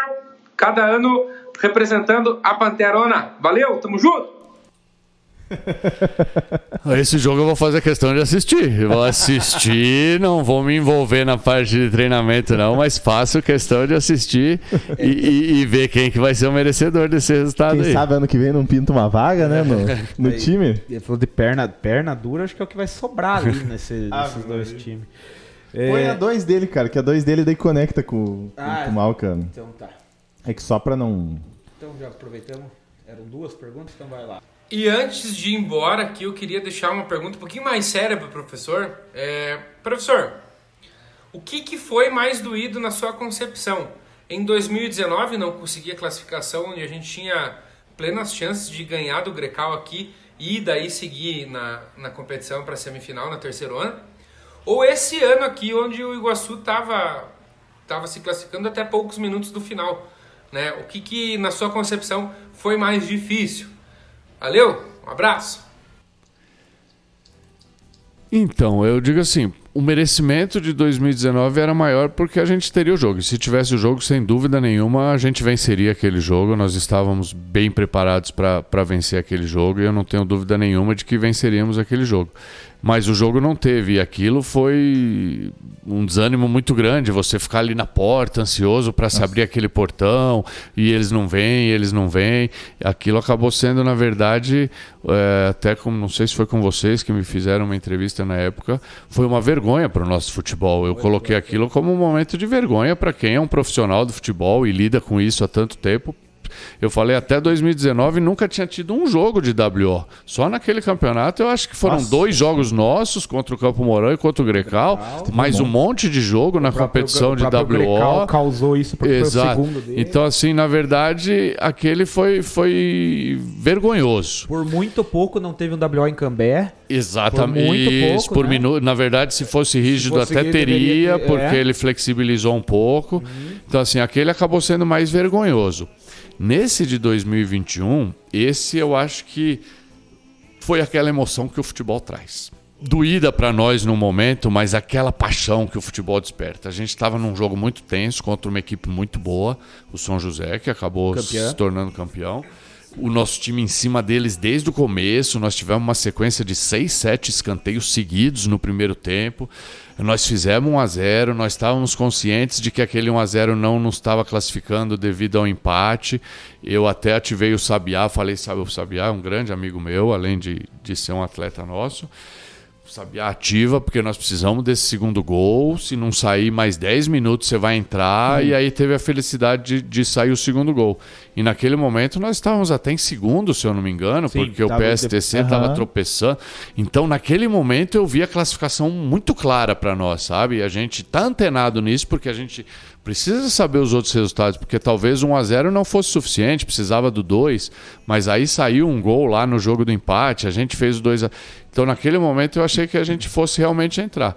Então, e aí quando acabou o nosso jogo, que a gente começou a ver, pô, saiu o gol em Apucarana, lá do Em Verê. Apucarana, em Verê com, do Apucarana, com dois a menos. Saiu o gol não sei aonde. E nós fomos aqui, aquele realmente doeu bastante, assim, nesse sentido. Naquele momento que você tá no calor do jogo, a ali. pancada é grande, sabe?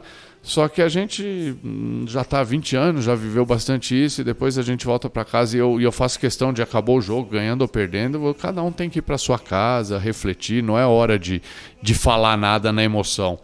E aí depois a gente, é claro que é dolorido, mas a gente entende que foi um trabalho bem feito, que foi lutado até o último minuto, que as equipes que acabaram chegando bem ou mal também tinham seu merecimento, estão aí há bastante tempo. União subiu há dois anos atrás, agora subiu de novo. O Apucarana há quatro anos batendo na semifinal. O PSTC é um planejamento de trabalho ultra profissional. É fantástica o trabalho que eles têm lá. Eles são um dos únicos 80 clubes reveladores no Brasil. Para você ser um clube revelador no Brasil, você tem que ter uma estrutura fantástica de fisiologia, de psicologia. No Paraná, se eu não me engano, é só o Atlético e o PSTC que tem esse carimbo. Tem uma autoria, um O- certificado. O, né? certificado. Então, assim. E, e o São José que está tendo um investimento financeiro muito alto, com ex-jogadores do Atlético aí. O, o nível da competição Então a gente alto. acaba vendo que a gente conseguiu, mesmo vindo da terceira divisão, concorrer de igual para igual com todos esses, ficar a um ponto disso. É claro que a gente lastima um tropecinho aqui, outro ali, mas o futebol isso acontece, do mesmo jeito que outros também tiveram tropeço na competição. O, o que nos, nos satisfaz é, é saber que o Iguaçu evoluiu a chegar numa segunda divisão já capacitado a brigar por acesso num primeiro ano. Não tenho dúvidas de que se tivéssemos entrado na semifinal iríamos ser pescoço para qualquer um. O próprio treinador de São José falou comigo no fim do jogo, graças a Deus que não foi vocês, porque a grande chance era de ser nós e Não, o eles ali. e quarto, né? Eles estavam desesperados para não tomar o terceiro gol, que eles poderiam cair para segundo também. Eles não queriam perder aquele jogo para nós de jeito nenhum. Então, assim, isso acaba atenuando um pouco essa dor e nos fazendo entender que a gente tem que ter a humildade de fazer o passo a passo, entender o espaço dos outros também que estão aí, mas se glorificar de uma equipe que, como eu disse, já logo num primeiro ano foi capaz de brigar de igual para igual com todo mundo aí. A gente não quer acusar, longe disso. Mas é no mínimo. É no mínimo assim, curioso o que aconteceu lá no jogo do Verê, né? Ninguém acusa nada, mas é curioso, né? É, é, eu também não posso acusar, muito pelo contrário. né? Só que eu entendo assim que, que é quando se joga uma equipe que não tem compromisso mais, eles já não caíam mais, eles já não almejavam mais nada na competição. E o Apucarana buscando sua vaga, é, o algo mais vai sair desse, o algo mais não vai sair de uma equipe que eles já sabiam. nada não- eles, no início da rodada eles poderiam até cair. Mas para eles cair, o Prudentópolis tinha que perder, o Nacional. E, e no primeiro tempo nada disso já estava Não, o acontecendo. Nacional já É. perdeu pro, pro Araucária. Que não então, tinha então nada disso. tá- né? Então ali gerou um descompromisso natural, não digo até de maldade, de nada, mas um descompromisso natural É. que faz parte também da, da juventude que acabou relaxando e. É, a gente. Sr. Malca está envolvido há muitos anos no futebol. É óbvio que ele não, não- ninguém pode afirmar isso. Mas a gente, como mero torcedor, a gente fica com aquele gostinho, pô, mano, alguma coisa, os caras com dois a menos lá. E, e o mais curioso, eu tava aqui na sede vendo o jogo ali. A gente tava acompanhando o jogo do Verê Apucarana na, pela internet. O mais curioso que foi dois minutos, três minutos, assim, é, questão de minutos depois que anunciaram na transmissão o gol do nosso, o segundo gol do Iguaçu aqui. Aí saiu o gol, ah, mas enfim. E do PSTC foi um pouquinho antes também do, do nosso gol, né? Ou foi depois? Eu sei que foi bem assim. É, foi outro, aquele outro jogo do União e Andraus também, saiu o gol próximo com o Dopa. Foi, foi, foi emocionante, isso que eu digo. Essa, assim, pro apaixonado do futebol, para nós iguaçuanos, acabou sendo triste, mas essa é a paixão do futebol, é o que nos cativa. Quando é a nosso favor, a emoção é essas- enorme. Combinações faziam ali ficar mudando a tabela, que nem chegou um, um determinado momento que estávamos em segundo, isso só prova o equilíbrio que estava o campeonato, né? Não, era um trabalho simples também. Tanto é que o, o, o quinto, que foi o Iguaçu, se eu não me engano, o sexto, teve outros times ali que também tinham possibilidade de chegar. Acho que apenas Vereira, Alcária, até o Prudentópolis, acho que tinha pequenas chances de, de- com alguma combinação É. de resultado entrar. Então, Ficaram sete disputando e, e três. O Araucária só que se distanciou É. para baixo e, E- o campeonato foi muito. Até pelo, pelo fato do quarta e sábado É. você não ter a possibilidade de treinar nem de evoluir muito, isso acabou nivelando um, um pouco mais a competição do que se fosse uma competição de sábado a sábado, sem dúvida nenhuma. Não, é, e outra, se- é, a última rodada chegou com uma posição só definida, só da cara, né? Então, é, era tiro curto, mas a última rodada foi muito boa. É, Foi nos triste, ulti- mas foi boa. Nos últimos anos, a segunda divisão se mostra bem disputada e definida em detalhes. Vale lembrar que, não sei se vocês se recordam, no ano anterior, o Azures foi conseguir a sua classificação para a semifinal aos 49. Com o Prudentópolis num pênalti polêmico. Não, exatamente. e, a- e conseguiu a classe, e aí conseguiu o acesso e conseguiu o título. Ele estava em quinto, conseguiu entrar na semifinal, conseguiu acesso e conseguiu o título. Então, realmente muito equilíbrio. Na verdade, o que a gente percebe aí é que sempre tem aí de quatro a seis equipes de muito equilíbrio e que acaba se decidindo no- nos É, detalhes. isso é bom pro, também pro, pro, né, pro futebol aqui paranaense, tá? demonstra que está evoluído de certa forma. A gente tem bastante investidores, né? Hoje a gente vê gente comprando times, enfim. É a tendência, mas está dando É, o, resultado. Para- o Paraná tem uma característica, apesar de, de ter dificuldade, principalmente no seu interior, só que o Paraná tem uma característica diferente dos outros estados, que os times da, da capital oportunizam jogadores de destaques do interior com mais facilidade do que outros estados. Dificilmente um Grêmio ou um Inter puxa algum atleta que se destaca. A gente vê aqui, jogador foi bem no Cianorte, está no Curitiba, jogador foi bem no Cascavel, está no Atlético, ou no Paraná Clube, ou no próprio Londrina, ou no Operário. Então, assim, tem várias equipes de calendário e que estão oportunizando o- os jogadores que surgem com bom trabalho nessas a pequenas gente vê, equipes. por exemplo, clubes gaúchos vindo procurar jogadores Exatamente, aqui. Né? exatamente. A gente vê jogadores de PSTC indo para o sul, enfim. Exatamente. A gente falou de tropeços no campeonato, que infelizmente foram tropeços, coisas do futebol, que deixaram o Iguaçu de fora por um ponto. Tem uma pergunta aqui do Matheus Falck. Ó. O Palmeiras perdeu dois títulos no ano passado por conta dos pênaltis. É, o Iguaçu perdeu um pênalti no penúltimo jogo do campeonato, que poderia ter mudado a classificação para a semifinal. O professor treina com regularidade pênaltis? Como o professor trabalha isso, tra- trabalha ou trabalhava isso no Iguaçu? A questão dos pênaltis. Sim, eu treino com regularidade. Na véspera de todos os jogos, a gente faz os treinamentos de cobrança de pênalti. Normalmente, a gente vai definindo aí de quatro a cinco atletas para fazer esses trabalhos. Tem atletas que já vêm com o histórico de ser batedor de pênaltis nas equipes por onde passaram. Tem outros atletas que não gostam de bater.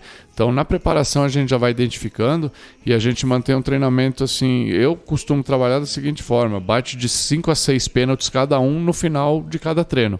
E a gente sempre, tanto eu quanto o Bruno, nós vamos anotando os aproveitamentos.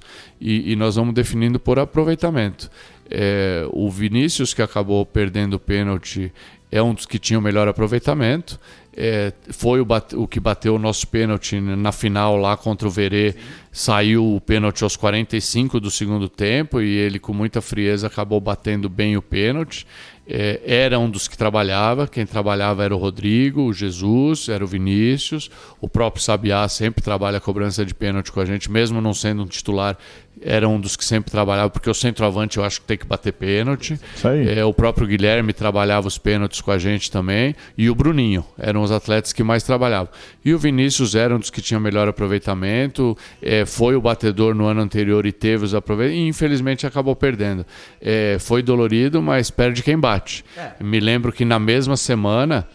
Nós jogamos na quarta contra o Apucarana. E na terça-feira o, o Hulk tinha perdido um pênalti do Atlético contra o Palmeiras no primeiro jogo de ida da semifinal. E a gente viu que na semana seguinte esse pênalti também fez bastante falta para o Atlético ali. Sei. Perdeu uma vaga em final de Libertadores, imagina o aporte financeiro que, que não traria.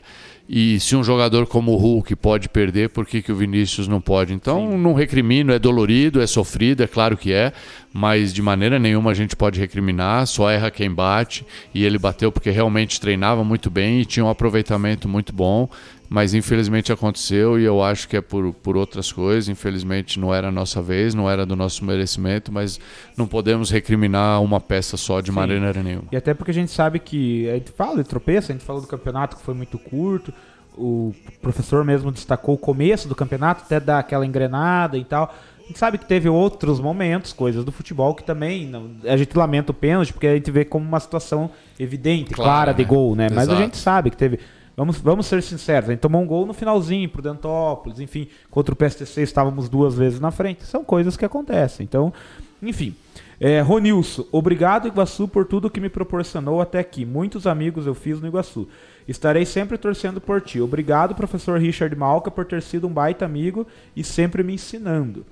Isso aí, Ronilson. Inclusive do Rony vai ter uma pergunta daqui a pouco aí, ele mandou as fotos lá que ele tá lá em Curitiba pra mostrar aqui, depois eu vou Se mostrar. quiser comentar, o... O, o Ronilson é, é o nosso funcionário mais torcedor de todos, né? Ele é apaixonado pelo Iguaçu, ele tem uma paixão pelo Iguaçu, ele, ele tenta dar um tratamento para todos que estão lá, assim, da, da melhor maneira possível.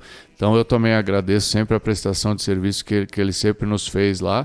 Entendo essa paixão que, que ele tem pelo clube e, e sempre foi um dos motivos de incentivo para nós também e até para os jogadores. Assim era uma referência que a gente usava, que ele conta as histórias dele quando ele acompanhava lá da Fúria e tal.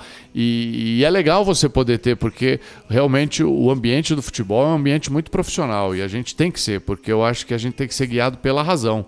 A gente não pode deixar a emoção entrar à frente para que a gente não perca a coerência. Mas ao mesmo tempo é legal você ter esse, esse trilho da, da, da paixão ali próximo a você.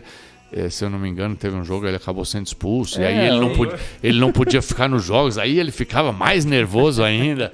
Mas faz parte, e é um cara que evoluiu muito de 2019 a, a, a 2021. O Rony é fera demais. Ele veio aqui dar entrevista pra nós aqui. Não- não- história que não tem fim, né, Rony? Ele até falou aqui, obrigado a esse baita profissional, né? Ele continuou sempre, levei a sério tudo que me ensinou. Nos encontraremos logo, professor. E ainda falou que o ponto em comum de vocês é ser- serem torcedores organizados, né? Ele foi da Império lá em Curitiba e da, e do, da Fúria aqui.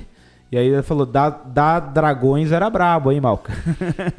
É, no começo a gente foi para Dragões porque a gente gostava da posição que a Dragões ficava no campo, que era mais de cantinho assim, e a Independente era mais no meio, e nós gostava mais de ficar ali pegando no pé do bandeira ali. Mas aí depois a Independente teve um desenvolvimento maior e a gente acabou optando aí para para Independente. Tem saudade dessa época, Malco? Não. Cara, saudade eu não tenho, eu guardo como bons momentos, mas naquele momento de vida, naquela juventude e, e na paixão que a Foi gente bacana. tinha, foi muito bom. Só que ao mesmo tempo eu acho que a gente era um pouco exagerado hoje em dia, sabe?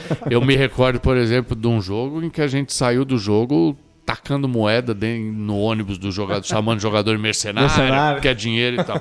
E aí parou o ônibus, parou o ônibus e quem desceu do ônibus foi o professor Tele Santana. Sério? E ele parou o ônibus, pediu pra gente encostar o nosso carro, era eu e mais dois amigos meus. Ele falou, ó, eu sei que vocês estão todos... Isso era um jogo quarta tarde no Morumbi, chuvoso. O São Paulo tinha perdido de 2 a 0 pra um time que tava lá embaixo. E, nós fomos, e o Palinha, na época, saiu com uniforme branco. Num, num- num- nenhum barrinho. Então nós nos, nos sentimos no direito de cobrar. E ele parou o ônibus lá, ele desceu do ônibus com a maior educação e falou: ó, eu, o que eu quero, a única coisa que eu quero pedir para vocês é assim, ó, vocês estão convidados a uma semana ir lá no centro de treinamento nosso acompanhar nossos treinos, para vocês verem o quanto que a gente trabalha. E nós fomos. Nossa. E nós acompanhamos todos esses trabalhos e aí nós começamos a mudar. E eu digo isso, estava contando para você em off, era eu e dois amigos meus apaixonados por futebol. Os três acabaram indo para o futebol em caminhos distintos. Um deles hoje em dia faz parte da parte política do São Paulo, de diretoria dessa parte. O outro sou eu que trabalho com futebol profissional e o outro é o Vitor Birner, que é um jornalista esportivo, agora está na ESPN. Então cada um acabou indo para o futebol, mas em caminhos completamente diferentes ó, um do ó outro. Uma, uma história do Mas cara. toda a vivência que o professor Tele trouxe para nós naquele momento de, de encarar os atletas como profissionais. E o Birner, cara, a, massa, gente que né? fala aqui, né? A gente, a gente não é ninguém, né?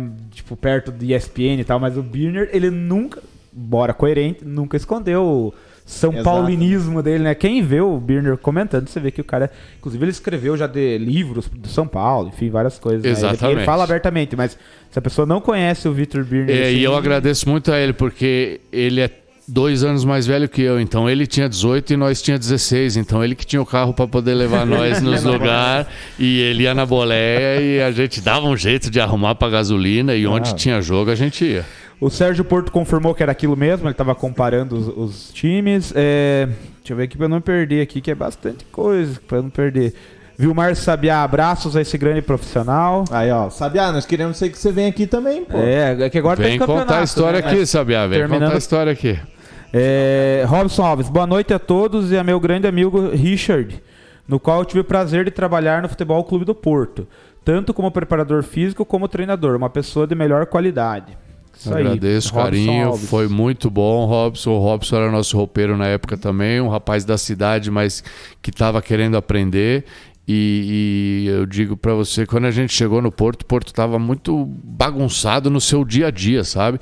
E aí você estando bagunçado, você não vai conseguir tirar o melhor do atleta. Então a, a gente uh, propôs uma organização de horário, de treinar no horário certo, de se comprometer com as coisas, de ter a, a programação bem elaborada e, e, bem cumprida. E o Robson foi um dos que se empenhou para que isso desse certo e aí que gerou essa evolução da gente poder ter brigado pelo acesso até a última rodada. Eu, Zanetti, admito que quando a gente cogitou trazer o, o Malca, eu falei, nossa, vai chover cornetagem, né? Ele é treinador, né? é. né? Só tem elogio aqui, a galera só manda abraço e. Pra cornetar lá no e... coisa, vocês são bons, né? É, né nos aqui. grupos, cara, é porque o Malca não sei o que, tirou não sei quem, pois é. não sei quem, todo mundo é técnico lá. Agora aqui. Mas eu, eu, tenho, eu, eu tenho uma opinião para isso. Eu acho que no calor da competição, é, é. claro que o torcedor é. ele é paixão e ele quer ver sua equipe ganhando e a gente respeita esse, esse amor que o torcedor tem. Mas, eu, como eu digo, a gente não pode se influenciar Sim. pela essa emoção e ter que seguir pela razão. Então, assim, é, é, louvável e eu admiro sempre o torcedor e eu me coloco no lugar dele porque tive lá, como Já a gente estava comentando.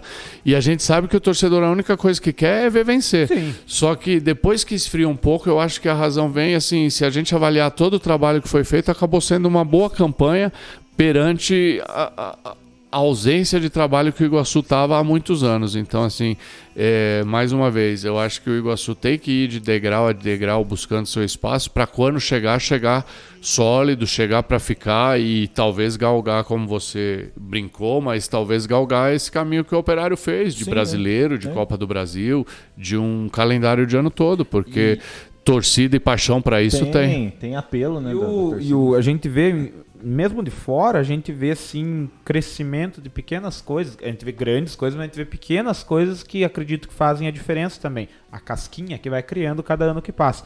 Algum dos, um dos diretores que veio aqui, não lembro qual deles, mas falou que, por exemplo, de um ano para o outro, passou a figura do Tosta, que é o diretor de futebol, é uma figura que não tinha no, nos, nos anos anteriores.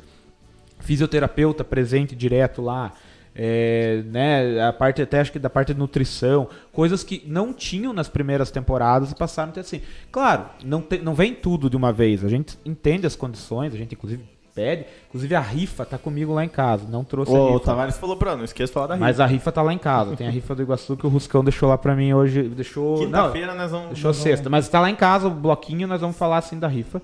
Tá, mas, pessoal, tem, tem que comprar a rifa do Iguaçu para ajudar. Enfim, a gente entende e a gente vê isso. Então, Por isso que na hora da emoção, claro que quem, quem que não queria que o Iguaçu subisse, queria que o Iguaçu subisse já no primeiro ano, já fosse campeão, esse ano já, nas nossas contas de torcedor, já era pra estar na primeira divisão, né? Mas é, tem, é, depois que a, a, poeira baixa, a razão vem, tem que entender a realidade das coisas. Dando sequência aqui, ó. É, falei dele, apareceu José Luiz Ruski, nosso ah, presidente. Homem ó. Grande abraço a esse grande profissional Malca. É, um abraço pro senhor também, Ruscão. A abraço, tá presidente. É, Daniel Noemberg. Abraço do estagiário. Muito boa a experiência de ter acompanhado de perto o trabalho do professor Malca. Andrei Felipe, saudade de ir para a arquibancada cornetar o Malca gritando: coloca o bodinho. 2019, Bodinho é. realmente buscou o espaço dele. No jogo que ele ia sair jogando, foi o jogo que não teve, que foi o jogo do Grecal, ali, infelizmente. E o Malco falou que a gente com certeza ganharia, né? Até, até porque o Grecal era horrível Nossa. de ruim, né? A gente ganharia e. E assim, o Grecal já tinha desmontado, remontado o time, enfim. Né? E o Iguaçu tava na batente para subir ali, pelo menos para se classificar. O Robson, que comentou agora há pouco, mandou uma pergunta. Pergunta ao Richard se ele, como treinador, vai fazer mais cursos para aprimoramento e entendimento mais do futebol ou não precisa mais pelos, já pela sua experiência no futebol? Não, eu acho que sempre precisa. Eu tinha feito um em 2014 em São Paulo, quando eu tive a oportunidade de, de ficar lá por um período. Um curso muito bom oferecido pelo Sindicato dos Treinadores. Participou o professor Murici, participou o professor Filipão, participou o treinador de goleiro do Palmeiras, agora me fugiu o nome, estava lá há muitos anos. Trabalhava com o Filipão? Sim. Pra Cidelli. Pra Cidelli. Foi muito bom, pra Cidelli, ele mesmo. Ele é palmeirense. Foi muito bom, foi muito bom. E, e, agora, esse ano, nós, nós concluímos um curso da Federação Paranaense, tanto eu quanto o Bruno. É, fizemos o nível 2 de curso de treinador da Federação Paranaense, que capacita o treinador a trabalhar em qualquer uma das divisões do estado. Então, esse ano fizemos um curso de quatro meses também de aprimoramento, é, porque, como eu digo, o futebol é dinâmico. Então, assim, e ninguém sabe tudo e ninguém não sabe nada. Todo mundo tem a ensinar e todo mundo tem a aprender. e, e foi muito legal. Foram vários profissionais é, de grande experiência que participaram como alunos, outros que palestraram, outros meninos novos vindo aí na profissão e, e eu tenho certeza que foi enriquecedor para todo mundo. Tinha vários. O treinador do PSTC participou desse campeonato, desse, desse, desse curso desse ano, o próprio Norberto do Andraus também, o auxiliar técnico do Apucarana também participou. Foi um curso bem interessante. De tempos em tempos eu acho importante para aprimoramento, sim, sem dúvida nenhuma. O senhor mesmo, agora há pouco, numa resposta, comparou o futebol dos anos 70, 80, 90. O futebol muda. Muito Tudo muda, né? Mas quer trabalhar no meio, acho que isso serve para todas as profissões, né? Mas o futebol ele é fruto de muito estudo. A gente vê uns que falam que estudam, mas né, a gente vê Eu digo que o futebol é um reflexo mais rápido da vida. A vida, tudo que precisa no futebol precisa na vida, só que na vida um pouquinho mais de tempo e no futebol tudo muito para ontem. Pra então ontem. a intensidade é, é, maior, mas é não e, foge do que uma pergunta qualquer minha, outra profissão. E dentro dessa linha de pensamento de aprimoramento, a gente vê muito de uns anos para cá esse negócio de, do técnico gringo vir para cá e daí essa historinha de que vem com a nova filosofia a gente viu o Jorge Jesus, agora tem esse Portugal lá no Palmeiras e tal.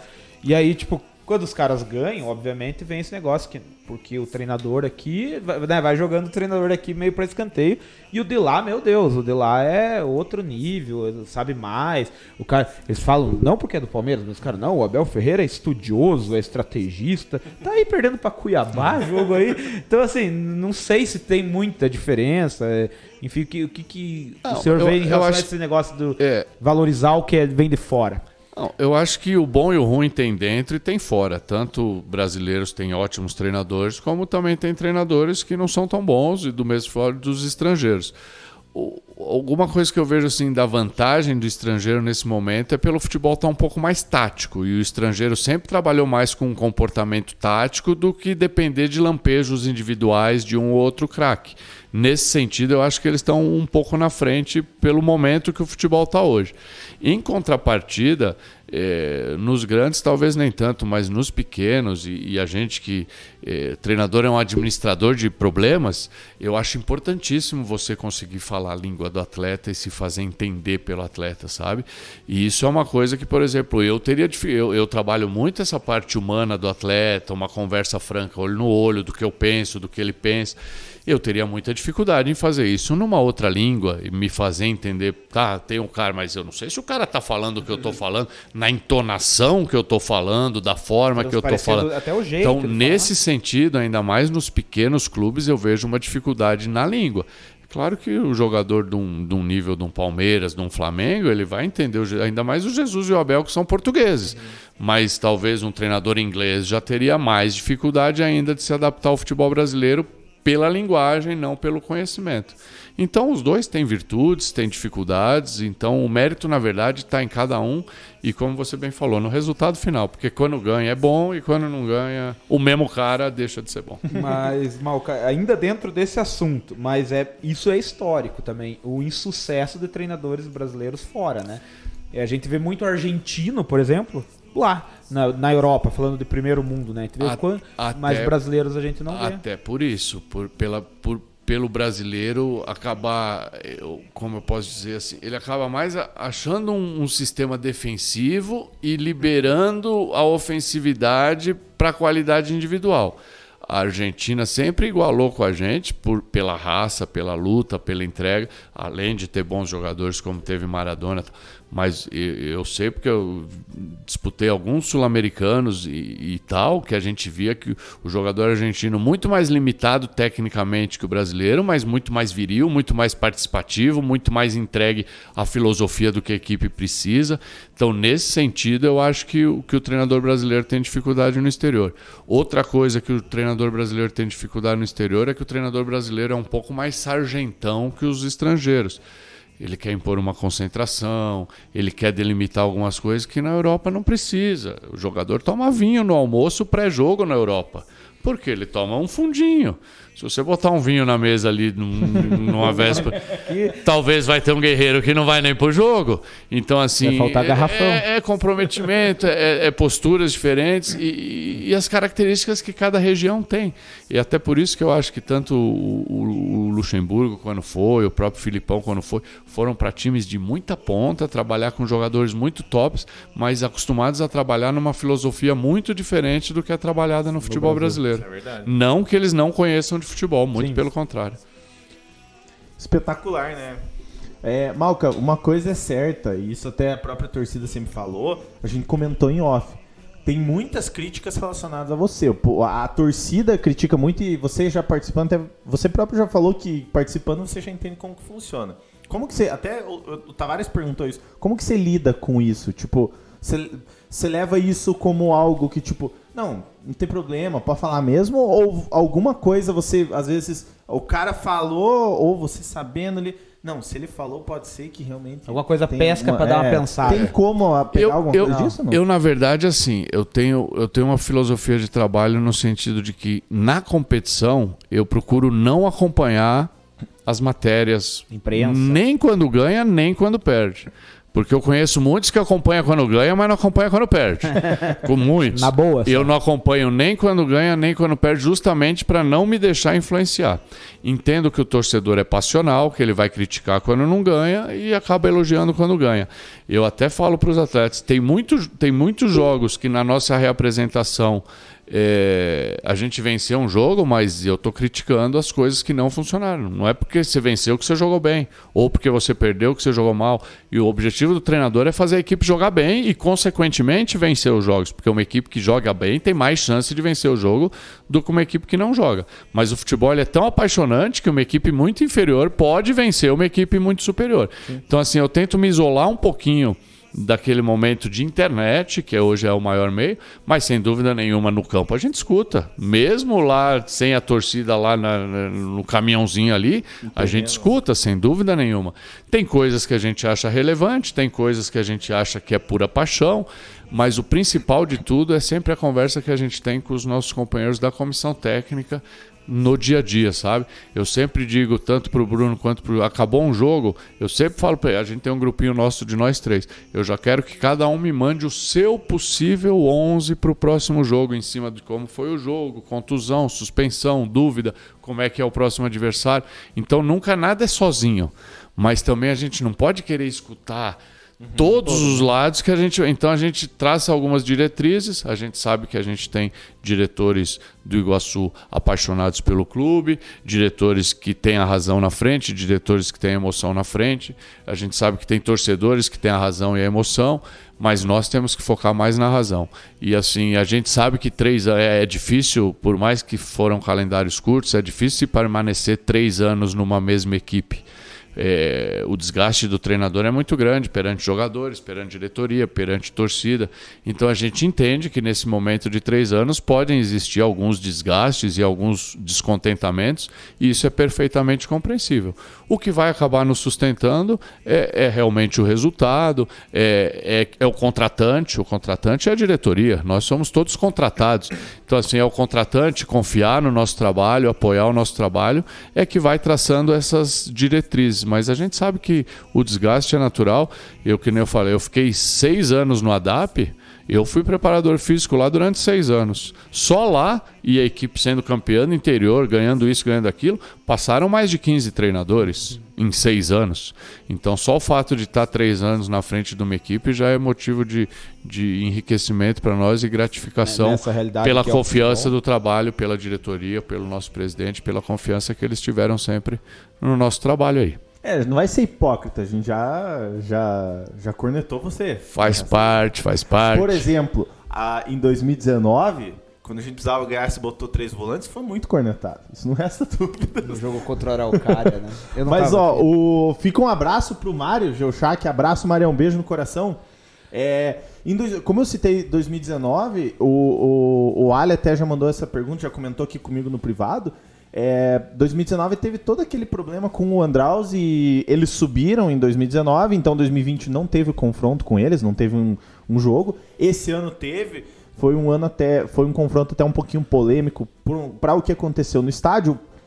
A torcida tem em si pode não ter ficado sabendo do que rolou, mas aconteceram algumas coisas no estádio e tal, mas enfim, nada que comprometeu e também nada grave assim que aconteceu na tua concepção, Malca, que você já viveu em futebol e vendo o que aconteceu esse ano, é, também em Verê, que também o, o, o, como é que é assim a, a diretoria, não, a imprensa não foi recebida de, com flores, champanhes e aplausos e foguetes.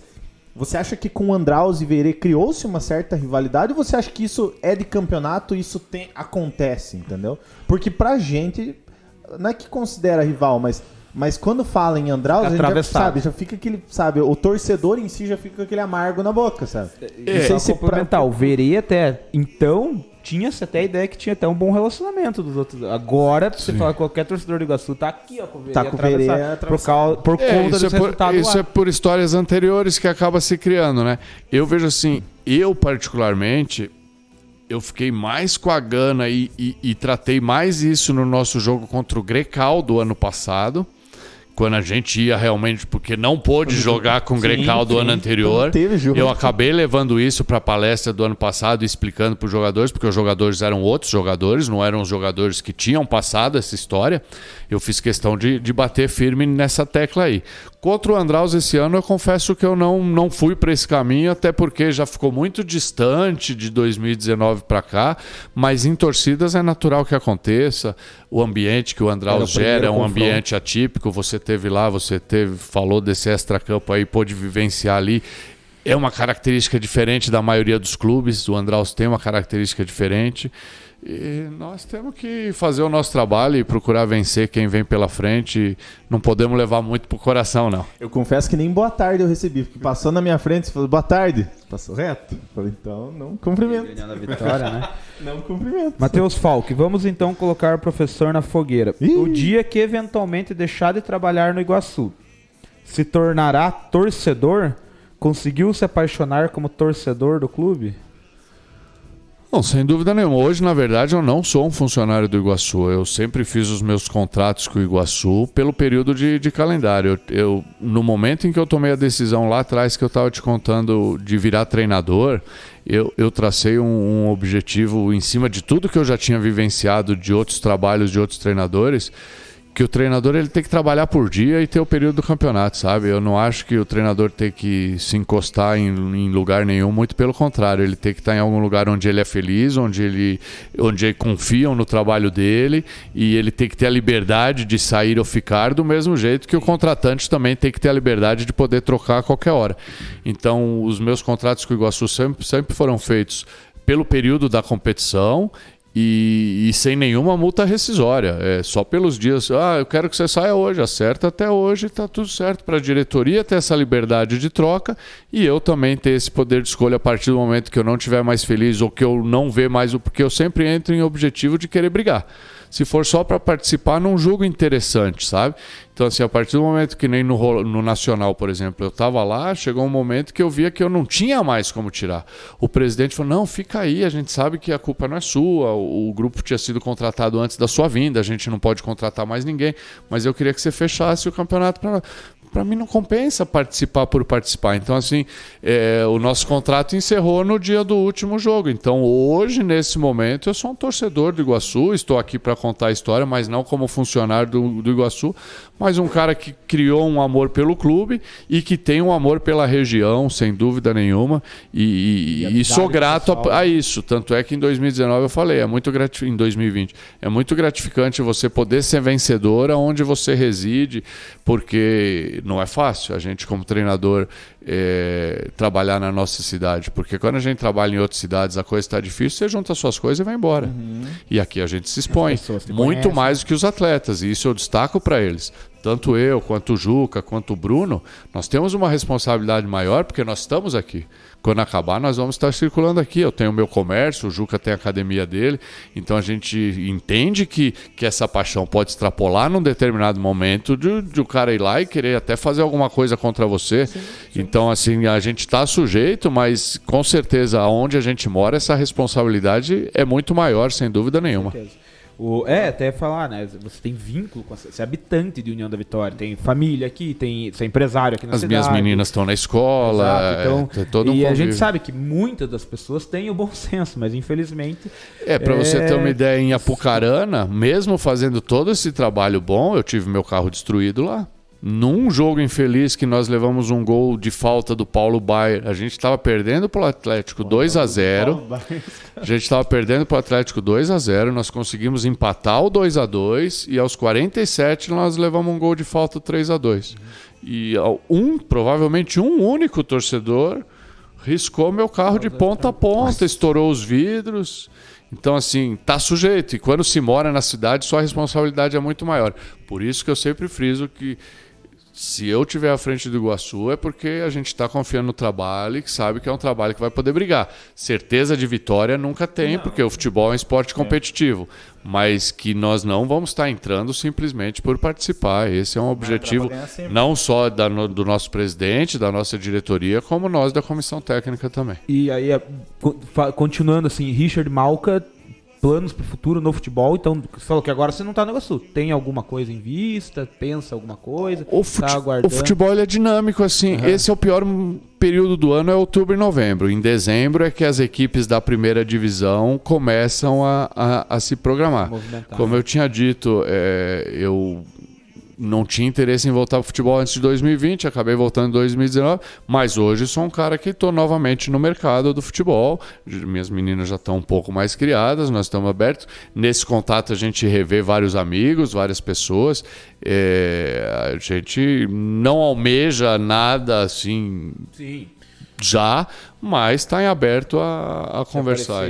Coisas é, que casem esses interesses. Né? Exatamente. Né? Não, vai ter o jogo, velho. Nós precisamos de treinador para subir a bandeira. Nós até o fim da live nós vamos convencer ele a ser treinador do subir a bandeira. Deixa eu é, eu, eu dei uma, enquanto você respondia, até dei uma risada, porque eu, a pergunta anterior é se eu já tinha virado torcedor. E o Ronilson falou: ele vai ser o mais doido lá da Fúria.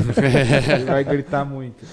Andrei ah, Felipe, é. esse jogo dos três volantes de 2009, eu, eu corneto ele até hoje. Qual que é esse jogo que eu não tô me recordando? Araucária. Foi um jogo que acho que foi 1 a 1 Foi um jogo 1 a 1 Foi um jogo 2 a fora. 2 que o Ou não foi aqui? Foi aqui, foi um Foi jogo aqui. embaixo de chuva Tem match que a gente empatou no finalzinho. Me recordo Bem bem desse jogo. gol. Inclu foi o contra o Araucária. A gente Jogo precisava contra o ganhar. Na minha opinião, na minha opinião, foi o melhor jogo nosso na competição. Nós tivemos um volume de jogo muito grande, nós estávamos ganhando de 1 a 0 com uma certa tranquilidade, se eu não me, se eu não me confundo, se não me corrija. De repente, em cinco minutos, saiu dois gols esquisitos deles, mas durante 1 a 0 nós tivemos três, quatro chances para fazer o 2 a 0 Teve um impedido. me recordo um lance do Chimba, ficou muito na minha cabeça. Na pequena área, a bola para ele, ele acabou chutando por cima do travessão. Aí tomamos 2 a 1 um muito rapidinho, um gol num chutão que ficou uma dúvida de um Esse possível foi impedimento, ou não. Ficou um bom tempo discutindo. E, e- e acabou depois fazendo 2 a 2 com o próprio Chimba, que fez o nos 2 a 2 acréscimos. Eu, em- eu, no final de 2019, na minha avaliação com a diretoria, que a gente sempre faz uma avaliação pós-campeonato, que a gente tem que passar o nosso feedback do que funcionou e do que. Eu tinha colocado que esse tinha sido o nosso resultado. A diretoria estava batendo muito naquele empate do Cambé. Sim. E eu falava que o mais doído tinha sido esse do Andraus, porque nós jogamos bem. Nós jogamos bem, nós criamos, mesmo com três volantes, porque às vezes o Do, do Araucária, né? Do, do Araucária. Porque se a gente, eu não sei se tem esse jogo em material, o volume que a gente teve naquele jogo foi muito grande. E, e a falta de opções que a gente tinha de jogadores, porque o Araucária é uma das poucas equipes assim, que a gente vem disputando tanto essa terceira quanto a segunda, a gente tem encontrado duas, dois tipos de equipes. As equipes que trazem jogadores mais experientes, vencedores, que já jogaram, e as equipes muito jovens, Verê, Uhum, é. E o Iguaçu tem tido mais facilidade, entre aspas, em jogar com essas equipes mais maduras e tem sofrido mais com as equipes jovens, porque a gente também tem mesclado um pouco de juventude com um pouco de jogadores mais maduros. Então, naquele momento que era contra o Araucária, que era o único time que era mais maduro, eu optei a, a botar os jogadores de maior vivência ao invés de arriscar um Chibinha, um Bodinho, que infelizmente tinham, tinham pouca rodagem. Mas a gente teve um volume. E foi realmente o jogo que eu acho que a gente mais mereceu ganhar. Foi o empate mais dolorido. Mas uma coisa que eu quero me defender não é porque joga com três volantes que é defensivo, muito menos com três zagueiros. Haja visto o Fortaleza, o que o Fortaleza tem feito aí no Campeonato Brasileiro é de se louvar e é três zagueiros eu- da competição inteira. Então, assim, isso é uma das coisas que eu primo. Não é a posição do jogador que vai definir se a equipe é ofensiva ou defensiva. É, tá o nosso dia a dia, só para concluir, que Claro, gente- claro, o claro. nosso dia a dia é equilíbrio ofensivo e defensivo. Então, assim, eu tenho por premissa sempre atacar com seis homens e defender com quatro. Tem treinadores tipo Carilli, prefere 5 e 5. Tem Dinizes da vida que prefere 7 e 3, que se arriscam mais. Eu prefiro um equilíbrio defensivo. Ataca com 6 e equilibra com 4. Se você está perdendo um jogo, você se expõe mais. Se você está ganhando no fim, você dá um passinho atrás. Mas independente se é volante, se é meia, se é atacante, vai atacar 6 e 4 vão ficar por trás da bola para fazer esse trabalho, É essa proteção. Isso aí, cara. É importante porque na época ficou como retranqueiro. É que A assim, real é a, essa, né? torcida tem aquela visão. Lógico. É, Pelo resultado final acaba sendo, porque E o- era onde você queria ganhar e acabou empatando em O casa. André, Esse por exemplo- ano nós tivemos vários empates, como 2021 também, infelizmente, tivemos. Então eu associo. é, Foram, foram muito pare... em divisões diferentes, mas anos parecidos. Sim. Se Deus quiser e o Iguaçu continuar, então a tendência é brigar pelo acesso no ano que vem, como foi em 2020. O André é um cara que sempre gostou de estudo tático do Aham. futebol, né? Sempre gostou. E o que passa na cabeça do torcedor, eu imagino assim, eles tinham esse jogo, até porque o Araucária acabou subindo, né? Como o jogo era em casa aqui, era tipo já numa altura considerável do campeonato da tabela, não lembro bem. Tinha como um jogo chave ganhar Sim, do Araucária sim, aqui, um né? concorrente Como, com- direto. um confronto direto. E aí, como acabou. E por estar ganhando, então eu acho que na cabeça do torcedor ficou isso. Natural. Né? Que deveria ter ganho. O que o Ali falou, jogo. o que o Ali falou que disse que o jogo dos três volantes foi contra o Verê em 2019. Não, ah, o esse pessoal- pode ter sido. Esse Mas foi um o 0x0, pessoal um jogo muito feio mesmo. É, nós Mas, estava do é. lado da avenida lá, né? Esse o sim. Araucária nós estava do lado do Beira Esse foi um jogo que realmente não jogamos bem, uma qualidade técnica nossa muito baixa. E como eu falei, sofremos, tanto em 2019, sofremos com equipes mais jovens do que perante equipes é, mais tarimbadas. É equipe bem mais jovem também, né? Era bem muito jovem, era jovem, muito né? jovem a equipe Eles naquele ano lá. também de revelar jogador. E, e, e foi, foi, foi um dos jogos como esse ano foi o jogo do Beltrão abaixo da média. Eu digo que os jogadores não são máquinas, então a gente vê até em grandes níveis uma equipe faz um super jogo e na rodada seguinte faz um jogo abaixo da média. Infelizmente do, o do Beltrão, Beltrão foi não foi o adversário que foi. Nós não produzimos o, o, que, nós, o que nós poderíamos ter produzido.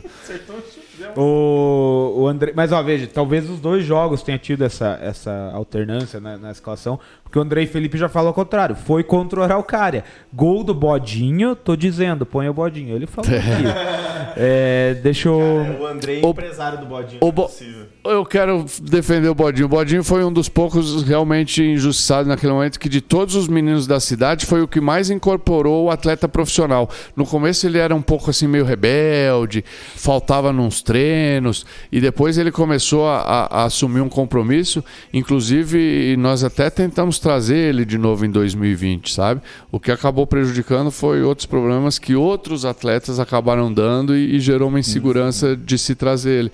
Mas foi o que mais buscou espaço e volto a repetir, quando ele tinha ganhado espaço que era para sair jogando contra o Grecal, por isso que às vezes a gente fala que sorte ou azar acabam interferindo. Ele poderia naquele jogo com certeza participar bastante da parte ofensiva e, e, e ter podido seguir, mas infelizmente ele também acho que já tinha 24 anos já e Sim. pelo fato do Iguaçu ter ficado muitos anos sem atividade, muitas promessas acabaram não, não se não tornando se atletas porque não se tinha na sua região a categoria de base. O Iguaçu é, né? pretende voltar logo no início de 2022 com a base, com, a base, foi com o, 19, sabe, né? a pandemia também cerceou esse trabalho para que possa ter uma projeção e que possa ter um importante. calendário e, e revelar, né?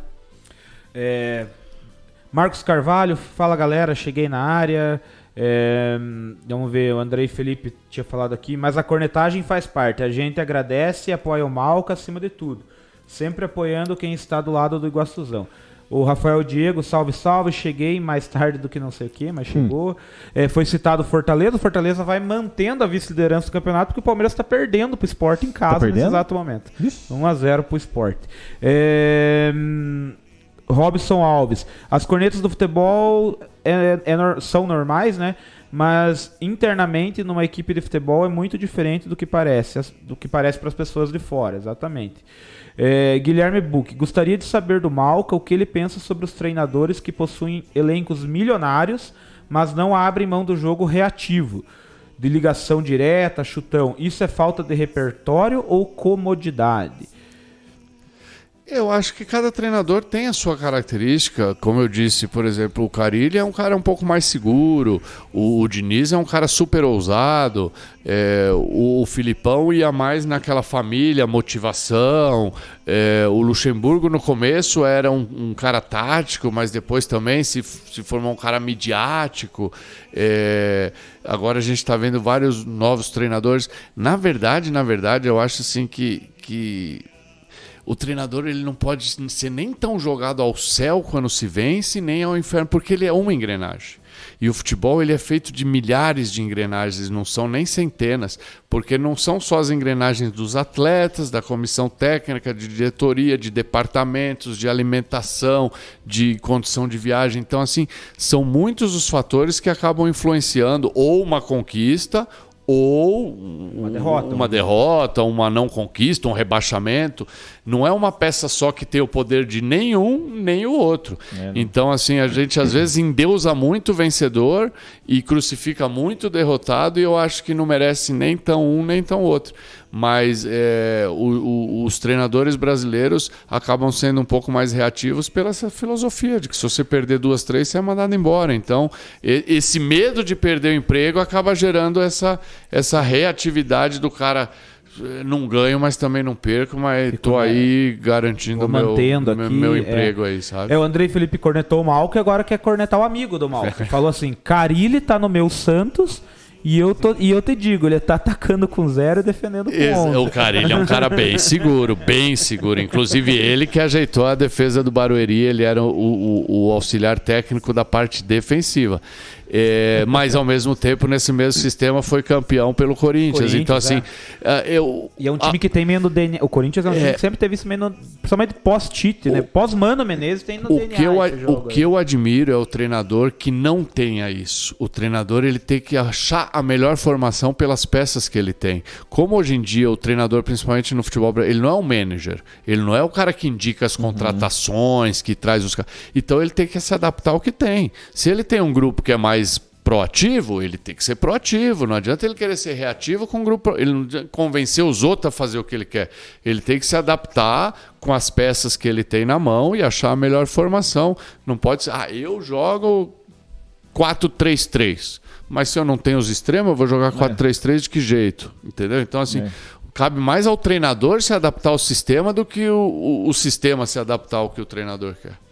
É, vamos ver o que mais aqui. O Rafael Diego. Me sinto honrado por ter foto do Malca. Não acha em lugar nenhum na internet. Ele é o fotógrafo. Foi difícil, foi difícil de achar alguma coisa. Daqui a pouco Eu realmente não sou um cara de me expor, eu não gosto de me divulgar nas redes sociais, procuro me manter aí o mais preservado possível. Ronilson, é, professor Malca, o que te faz no clube perder a paciência? Num jogo, no clube, o que te faz perder a paciência? Tá perguntando. É a falta de comprometimento, tanto de atleta, quanto de, de comissão técnica, quanto até de diretor, a falta de comprometimento com, eu digo assim, quando a gente, por exemplo, no Iguaçu, eu trabalho para a, Iguaçu. Então eu tenho que estar comprometido com o CNP, com a Associação Atlética Iguaçu e buscar o que é melhor pro Iguaçu. Então, assim, se a gente vê que a, que a gente está se empenhando ao máximo, a gente está em casa, às vezes a família fala com a gente, a gente nem responde, porque está pensando no jogo. E, e, a- ultimamente, agora com essa facilidade dos Facebook deixar os jogos gravados, eu chegava de viagem de madrugada e já estava assistindo o próximo adversário para já poder planejar o meu próximo time.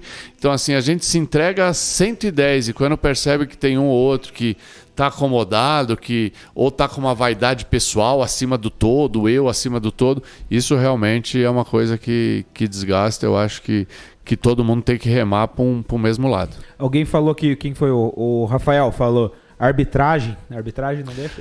Já deixou bastante, viu, cara? Já deixou bastante, mas graças a Deus nos últimos anos tem, eu, eu tenho conseguido respirar um pouquinho mais, mas é, tem alguns momentos aí que a arbitragem realmente tira do sério. Só que com esse tempo todo a gente percebeu que mesmo eles errando e tirando a gente do sério, gente- o prejudicado é a gente. Porque o Juca mesmo reclamou num jogo, se não me engano, foi do Andraus, que a gente foi operado num gol lá, e que de repente foi falta, e que ninguém lembra, mas lembra do pênalti que o Vinícius perdeu, mas desse erro da arbitragem poucos lembram, e que o Juca reclamou com ele de uma forma super e ele ainda expulsou o Juca e o Juca não pôde trabalhar no jogo seguinte, ficou cerceado de cumprir a profissão dele.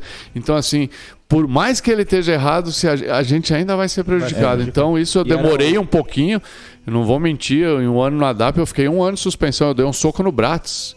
O Bratis é, é o bandeira FIFA. Aquele que é Eu dei um do- soco nele, eu fiquei um ano de gancho. do Só que VAR. naquela época, o gancho você podia aquecer o jogador e você só não podia participar do jogo. Agora e, o, não entra nada. e o ADAP me manteve pagando meu salário e eu, como preparador físico, suspenso. mesmo suspenso um ano. Eu aquecia o pessoal e saía. No vestiário eu podia estar, só que agora mudou a regra. Agora Agora, mudou, o né? cara não pode estar nem no estádio. É, então, no jogo ir, né? que o Juca não pôde, fui eu que fiz o aquecimento. Ah, eu Se eu não me engano, foi o jogo do Apucarana. Pucarana, Pucarana. Que aí teve o. Tanto é que na- a gente tirou sarro na arquibancada, eu falei assim, porque o, o Juca, a gente prestou atenção, principalmente a equipe que lá do o Beto e o Louquinho, a gente prestou muita atenção. O Juca é muito perfeccionista, né? Ele bota, tipo, três passinhos, pau, conezinho, isso aqui. Aí, você fazendo, eu olhava pro Juca e ele só fazia assim, ó. Daí eu falava, ô Juca, o Malca não tá contando os passos dele. Tem que ser eu que tenho que fazer. É, tem que eu já, deixei, eu já deixei a preparação física, esse detalhismo, eu era bem detalhista também. E o preparador físico, ele é bem sistemático, sabe? E ele tem que ser aqui. Na minha época era, era os tiros de mil no tempo e coisa. Agora a preparação já mudou bastante. Mas tudo que a gente fazia, a gente fazia Aham. pingo no pingo, sabe? Mas depois de ser treinador, você perde a cabeça, porque eu digo assim, a preparação física é uma ciência fechada. O corpo humano, a fisiologia é tal. Se você fizer direito, ele vai render fisicamente. Já o treinador não é uma ciência aberta. Sim, sim. Você chega na cara do gol e o cara chuta pra cima. Então, assim, aí você acaba mudando, você saindo desse. Porque você acaba percebendo que só isso aí não vai resolver. É. Uma coisa o- só aproveitar, uma coisa agora, Malco. rolou muito, eu não sei se chegou pra você no WhatsApp. Isso aqui, ó, vai aparecer ali, ó. Chegou isso no WhatsApp pra você, essa figurinha? Cara, o Rodrigo mandou e eu tenho salvo no meu aqui. Sabe quem que fez? Não sei. Fui eu. Aí, eu tenho salvo no meu celular. Eu não sei em que assunto do Sabe nosso grupo aconteceu? lá. Ah, não, mas Que- no, do assunto sei. É, se eu não me engano, o pessoal, alguns queriam um jogador, eu acabei escalando outro e esse outro foi bem, e aí o Rodrigo soltou essa aí no, no esse aí grupo lá. torcida, né? Esse aí foi engraçado, porque a história dessa figurinha foi o seguinte: ele tava fazendo é, a reunião pra fazer o match day da final. Aí eu falei assim pra rapaziada, eu falei assim, eu vou fazer uma figurinha do Malca, se for campeão, porque tinha muita crítica, né? Se for campeão eu vou soltar. Quando foi campeão eu comecei papapá no grupo da torcida, aí o primeiro comentário foi assim, tava com ela guardada, né? É, claro, pô. É, não, o Rodrigo, se eu não me engano, foi logo nessa semana que o Rodrigo acabou incluindo numa conversa nossa aí. Mas é, eu, me, eu me recordo porque quando a gente cruzou com o Paranavaí, muita gente ficou com dúvida pela campanha que o Paranavaí tinha feito e a gente, por, por fato de não ser primeiro, de ter perdido a primeira colocação no saldo do gols pro Verê, muita gente duvidava que a gente poderia conquistar o acesso, né? Mas é, depois que chega numa semifinal de qualquer competição, são dois jogos para decidir a vida e é tudo zerado. E eu acho que a gente foi bem superior ao adversário. Acabamos sofrendo ainda nos últimos minutos lá, porque faz parte. Mas fizemos um bom jogo, o primeiro jogo 2 a 0 se eu não me engano. Eh, saímos ganhando rapidinho de 1 a 0 lá. e- e depois empataram, fizemos 2 a 1 no início do segundo tempo. Nós estávamos falando em off naquele período que caiu o sinal, né? E que foi de muita agonia. E aí, nesse 2 a 1 é que o Paranavaí não tinha mais o que se atirou para frente e conseguiu achar dois, go- dois gols e, e acabou tendo aquele sufoco que faz parte de, de qualquer semifinal e, e divisão de acesso. Mas nós ali de campo, desde, o prim... desde todo momento, nós acreditávamos que nós tínhamos time para vencer qualquer um, que a gente queria era classificar. Independente de ser primeiro ou segundo, nós queríamos ir para a semifinal, até porque tinha ficado engasgada no ano anterior e, e sabíamos que tínhamos força para disputar com qualquer um. Então ali nunca imperou a dúvida, a gente sempre sabia que a gente poderia vencer o Paranavaí como vencemos e, e, e também almejar, porque aí depois, eu sempre digo assim, profissionalmente é, quando você disputa uma divisão de acesso, o importante é subir. Mas naquele momento que a gente subiu, eu deixei aberto para quem quisesse seguir o caminho, seguir, porque às vezes começa a surgir oportunidade. E quem quiser ser campeão, ficar. Porque ficar só por ficar, para ficar festando e não ir para a guerra, não nos interessava. E a equipe também fez dois bons jogos diante do Verê e acabou sendo merecedora do título, que bem ou mal é a cereja do bolo aí e, e glorifica a história e é uma coisa que não se apaga Ah, tá mais. na história do Iguaçu, né? Não, É, só, pra, só queria apontar. Deixa o Malca tomar uma Obrigado pela essa criatividade aí, eu tenho guardado no meu celular. aí. Aí, ó, viu? É, o cara começa a cornetar. Com- assim, ó, confesso que, nunca usei, mas tá guardado ali. Começou a cornetar, ó, por isso que, que, é? por isso que o Malca Por isso que eu sou técnico, vocês não. Já, tum, já joga a figurinha, mal. Você aproveita. Ó, e, é, só vou ler aqui, aqui não é pergunta, só elogios. Mas vamos lá. O cara que falou que. É, Robson falou: Renato Gaúcho é uma prova disso. Treinador meia boca. Consegue, con- é, mas consegue controlar o vestiário. Tem um, daí o Robson mesmo. Tem muitas fotos do Richard em 2019, 2009. É, Ronilson, tô dizendo, esse técnico é brabo. Nesse jogo do Apucarana eu salvei nosso vestiário de ser assaltado. Tive que chamar a polícia porque pessoas pularam o muro do fundo e estavam indo no nosso vestiário. Esse ano teve agora, teve assaltaram o, o ônibus do Prudentópolis, né? Sim, Roubaram, né? roubaram todas as Coisa do terças. Prudentópolis. É, isso aí também é triste. É, falando em. eh, Foi dito, o Mal que falou do jogo do União aqui, que foi um dos piores da competição. É, mas foi a única derrota, né? Foi a única. E o. Mais, um, mais uma coisa parecida com 2009. Na segunda rodada nós perdemos o jogo. Depois o resto da competição não perdemos mais nenhum jogo. E essa equipe que venceu, que nos venceu na segunda rodada acabou subindo. Subindo. Foi o Arapongas em 2019 e União em 2021. E você sabia, né? Deve saber, né, Malco, que nesses três anos de Iguaçu é a tua única derrota no Antioco. Essa é a única derrota no Antioco. É, eu pedi, eu pedi pro Michael me, me fazer, no final do campeonato, eu pedi pro Michael me fazer os números, porque o Michael é um cara ultra profissional e estatístico, assim, o nosso supervisor, né? E, e ele tinha todos os resultados nossos mapeados, resultados oficiais. É, vou até que eu não me recordo de cabeça, mas se você me der a liberdade, ele me passou aqui é, a somatória da- dos, dos três anos, né? Michael. duas, duas terceiras divisões e uma primeira divisão. É, a segunda divisão. Dá um total de 25 jogos, sendo 11 vitórias, 10 empates e 4 derrotas. 47 gols marcados e 20 gols sofridos. Aproveitamento de 57,33%.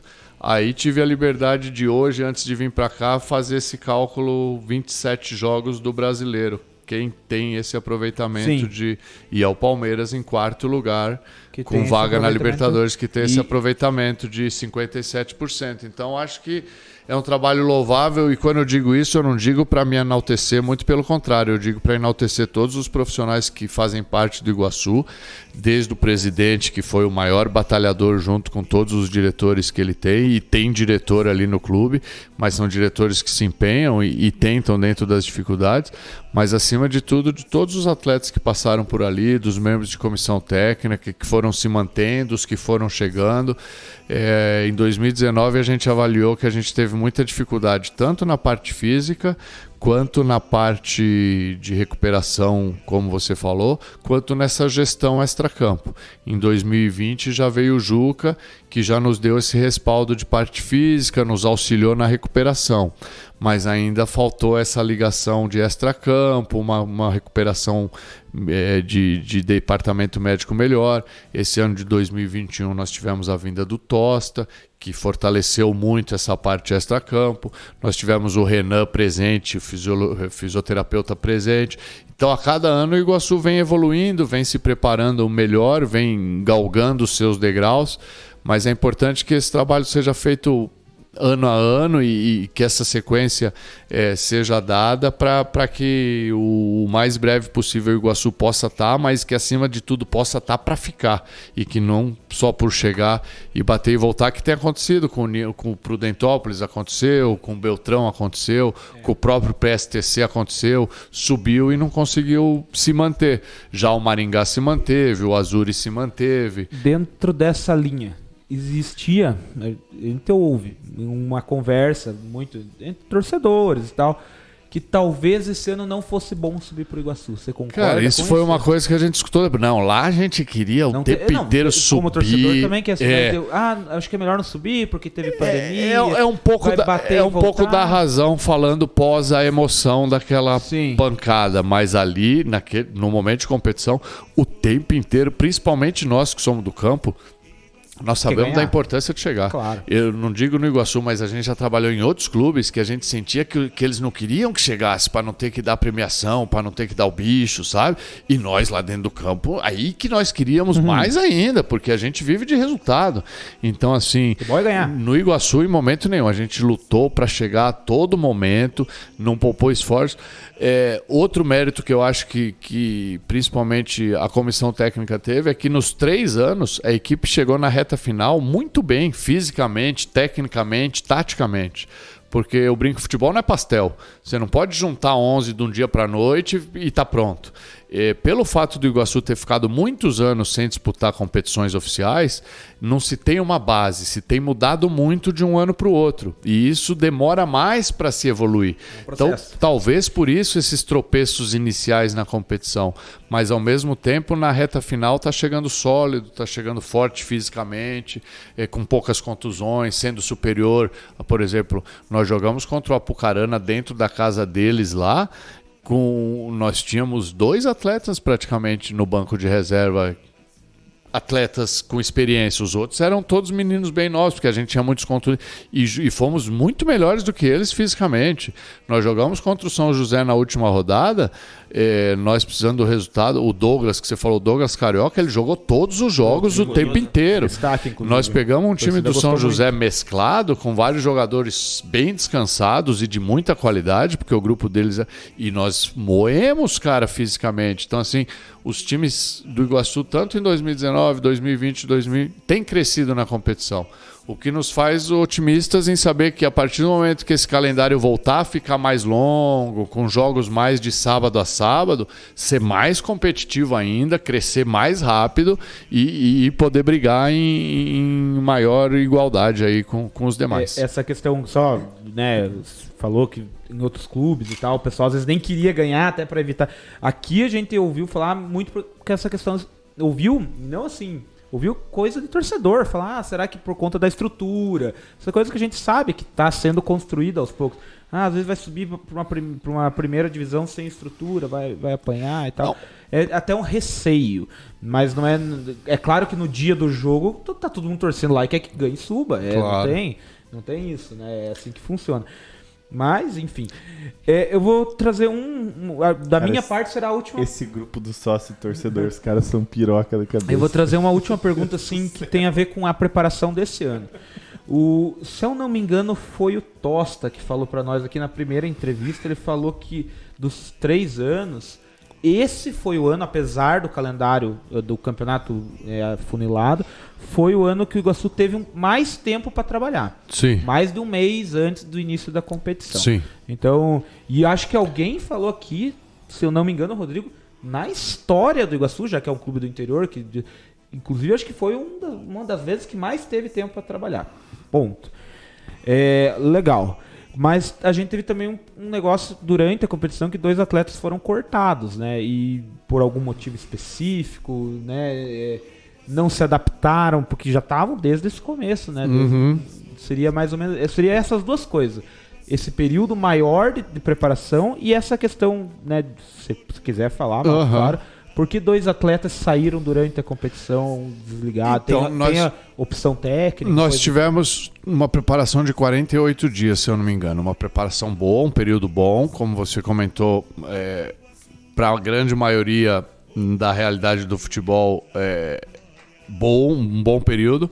É, mas, assim, eu sempre primo assim, a gente tem que sempre primar pelo que realmente deu certo e pelo que você vivenciou. Eu, eh, o nosso período do ADAP ali em Campo Mourão, ele foi muito vitorioso porque nós tínhamos 60 dias de preparação, sabe? A gente em novembro a gente começava a treinar os times, o Atlético, o Curitiba estava jogando brasileiro e nós já estávamos treinando para o estadual. E mesmo mantendo uma base de um ano para o outro. Então assim, o 48 dias é ruim? Não, muito pelo contrário, é um período bom. Só que nós partimos de um grupo praticamente do zero onde vários jogadores que vieram vieram também de outros estados, não tinham ainda a característica da competitividade do estado do Paraná. O Paraná tem uma característica de ser, na minha opinião, um meio termo entre São Paulo e Rio Grande, que Rio Grande é muito físico, muito viril, Santa Catarina se mantém essa virilidade e, e, as competições em São Paulo são competições muito técnicas e já de um pouco mais espaço para jogar. E o Paraná mescla um pouco essas duas. E a segunda divisão, principalmente, a gente brinca que é a cascuda, é do guerreiro é de muita vivacidade. Então a gente trouxe muitos bons jogadores, muitos bons jogadores, mas com vivências em primeira divisão que demoraram um pouquinho para ter esse clique dessa garra, do, do carrinho, da vibração da, da divisão do Paranaense. E a gente acabou tendo isso na terceira rodada, quando nós demos aquele chacoalho depois do jogo do União. Nós trocamos oito peças de um jogo para o outro. E aí me permita chegar nessa sua segunda posição do, das duas peças. E essa palavra Por... entrosamento, que a gente usa muito, também faz diferença? É só aproveitando que falou que veio o jogador. Faz diferença, entrosamento. É, apesar dias. de que a gente, a gente tentou, por exemplo, o Tosta, pelo grande conhecimento, ele foi trazendo assim, um jogador aqui que já tinha jogado com outro ali. Ah, sim, e outro ali certo. que já conhecia com outro ali. Então até tinha, tinha um, um, pequeno entrosamento entre três aqui, entre três ali, que já é um ponto de partida. Certo. Mas a partir do momento em que a gente viu que naquela segunda rodada é, o time tinha sido muito abaixo e, e, e, na minha opinião, tecnicamente você pode não estar tá num dia feliz. É natural, você é um ser humano. Mas aí a vontade tem que superar, a entrega tem que superar. E eu acho que naquele jogo nós fomos morno tecnicamente, fisicamente, de vontade. Então, assim, pelo fato de ter sido muito abaixo e ter sido o time todo, seria muito injusto da minha parte trocar uma ou duas peças, porque eu estaria culpando esse um ou dois. Então eu, eu quis dar um chacoalho geral mesmo no grupo para ver a insatisfação que nós estávamos e por a gente ter um grupo equilibrado, o Isidoro estava pedindo espaço, treinando bem também, o próprio Alex Faria vinha treinando bem, alguns jogadores não estavam disponíveis para nós no começo e passaram a estar disponíveis, que foi o caso do Natan, que foi o caso até do próprio Andrei um pouco mais para frente frente. Então a gente optou naquele momento em dar esse choque. Nós tiramos o Douglas, que foi uma das suas primeiras perguntas, e tiramos oito peças. E aí, depois que tiramos essas oito peças, fizemos dois, três jogos bons. Só que além dos jogos, nós temos o nosso dia a dia de treinamento. E no nosso dia a dia de treinamento, a gente reparou quem se coçou e quis evoluir, quem sentiu a mexida e quis treinar mais para melhorar, que foi o caso do Douglas, que foi o caso do, do da dupla de zaga, o, o Caveiro, o Thiago, quando voltou, voltou bem. O próprio Vinícius mexeu quando voltou, voltou bem. Então, alguns se coçaram para melhorar e dois se entregaram acharam que não, que teria que jogar só pelo nome, ou que estavam já acostumados em vivência em cenários melhores, com condição de moradia melhor, com, sabe? Os boleirão que a gente diz, não são maus atletas nem más pessoas, muito pelo contrário. Mas não aceitaram isso. Mas não aceitaram é. naquele momento. Então, o ser humano a gente respeita. Então, quem quer fica, que não foi dispensei. Tá liberado, ó, tá insatisfeito, vai, eu quero ir, vai com Deus. Então, assim, a gente não tem esse negócio, também. tô te mandando embora, mas também não quero ficar com quem não queira. É, né? Eu tenho o filtro de identificar quem se empenhou e quem se entregou. quem se entregou acabou saindo, e quem se empenhou acabou naturalmente voltando para o time. Foi o caso do Douglas, foi o caso do, do, do Caveira, foi o caso do próprio João, que ficou o campeonato inteiro esperando a possibilidade, teve a chance no último jogo e fez gol, e que foi um cara muito útil no ano anterior, mas não veio tão bem fisicamente do Toledo esse ano. Então, assim, quem se empenhou, voltou, e quem não se empenhou é natural do futebol, é, acabou e... seguindo o seu caminho e vai trilhar a sua profissão Sim. em outros clubes e, e, vai bem também, porque são bons jogadores. Netinho, vamos. Tem que mostrar as fotos aí, Cara, né? deixa Tem eu só que... fazer o seguinte. Cara, esse, eu tô dando risada, parece que eu tô, tô dando risada, mas o que que acontece? O grupo do sócio torcedor aqui do, do canal, eles ficam, eles ficam falando besteira lá no grupo. Ó o que que tá... Cara, ó o que, que saiu lá do. O Andrei mandou esse aí, ó. Que esse é o meme do Faustão. O Bodinho vai ser titular, mas deu WO, né? E o Ali. É, ele gosta do Andrei, do Bodinho. Exato. E o Ali mandou uma outra aqui. Deixa eu só abrir aqui. O Ali mandou essa aqui, ó. Malcolm Waters, dois, dois volantes. Dois volantes. Então. Mas dois ainda é o comum. dois né? tá bom, né? dois tá bom. É, na verdade, hoje em dia, até falou, até foi uma questão minha no curso lá que a gente acha que o treinador, cada um tem que ter a sua característica, a sua forma de jogar, decidir pelas peças que tem. Mas se for ver hoje em dia, todo mundo está jogando 4-3-3. Independente de ter essas peças ou não, ele está forçando é, a jogar. É um porque padrão, o 4-3-3 né? foi vencedor aqui, foi vencedor ali, todo mundo acaba jogando.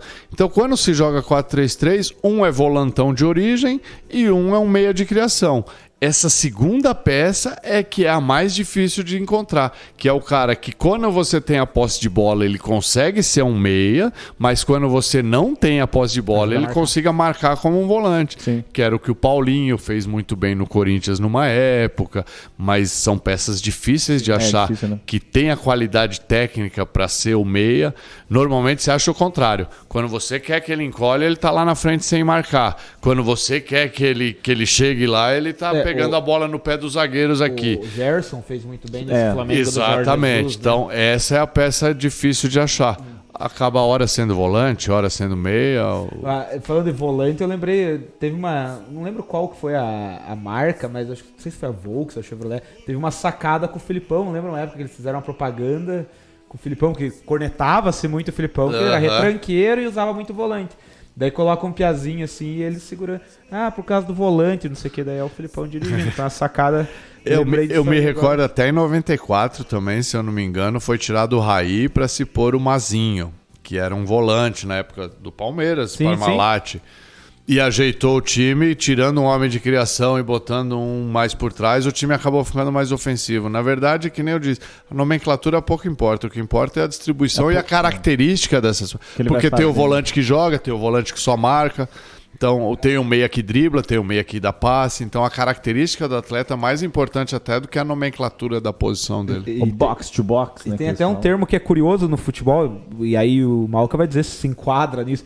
É de que escola você é, você é de qual escola é. futebol, né? Não, e, eles, e eles taxam muito isso em cima do treinador, porque aquele treinador é de tal escola, escola reativa, é. escola do Tele, escola não sei das É, quantas. eu, particularmente, é. sou um pouco mais antigo. Eu acho que estão querendo dar muita nomenclatura ao É. futebol. E o futebol é muito mais simples do que isso. Quando fala esses entrelinhas e subir as linhas, sobrepor as linhas. Marcação Isso o alta. Tele Santana já falava em outros É. termos há, há 40 anos atrás. O mais importante é realmente você ter esse equilíbrio. E hoje em dia é você conseguir compactar o campo de jogo. Diminuir a distância do último homem defensivo para o último homem ofensivo. Essa é a maior dificuldade e o que todo treinador busca é conseguir ter sua equipe o mais compacta possível dentro de campo. Netinho, vamos Cara, terminar antes de os resultados, Ah, pode ser, porque- comentários, daí vamos ver o que você separou. É porque tem uma pergunta do Rony por áudio. Ah, por áudio. É. Mas eu vou terminar o que tá aqui, porque também já estamos estourando duas horas É, da também live, né? vamos- O Malca tem que descansar, né? Vamos ver aqui, só ver o que, que foi falado para não deixar ninguém sem. O Ronilson tinha falado do jogo da época. João Silva, já diria Fausto Silva, esse é fera tanto no pessoal quanto no profissional. Hum. Um abraço. O Gelson Miranda, voltei. Pergunta pra ele aí se ele não quer vir treinar o Pedra Branca aqui na Taça Norte, no Planalto Norte, lá de, de Irineópolis. Irineópolis. Se eu não me engano, o Tosta vai jogar por Tá eles jogando. ali. Já Já, já começou começou agora, a competição? Acho que com- começou, Começou o né? fim de semana agora. O Pedra Branca ganhou acho que de 1 a 0, É, se eu não me engano. o. O. O Gels tá falando o nome de um. Acho que não tem problema falar um desses jogadores que saíram antes. Acho que não tem problema. Não. né? Que é o Mikael, né? Sim. Até jogou alguns jogos. Eu vi o Malca Cara, o Mikael. É, ele disse que viu você bravo com ele. O Mikael era esse que subia e não voltava. Cara, mas o Mikael foi até engraçado porque saiu a notícia no grupo dos- do, do- da torcida, a galera achou que você tinha saído. Por causa do Malca, Sim. Mikael, ali, a galera achou que você tinha pedido demissão ou tinham te dispensado, uma coisa assim.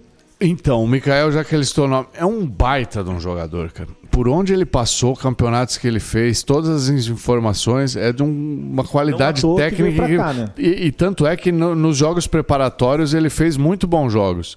Só que ele estava num momento onde não estava tão bem fisicamente, até por isso não conseguia fazer essa movimentação de ir e vir.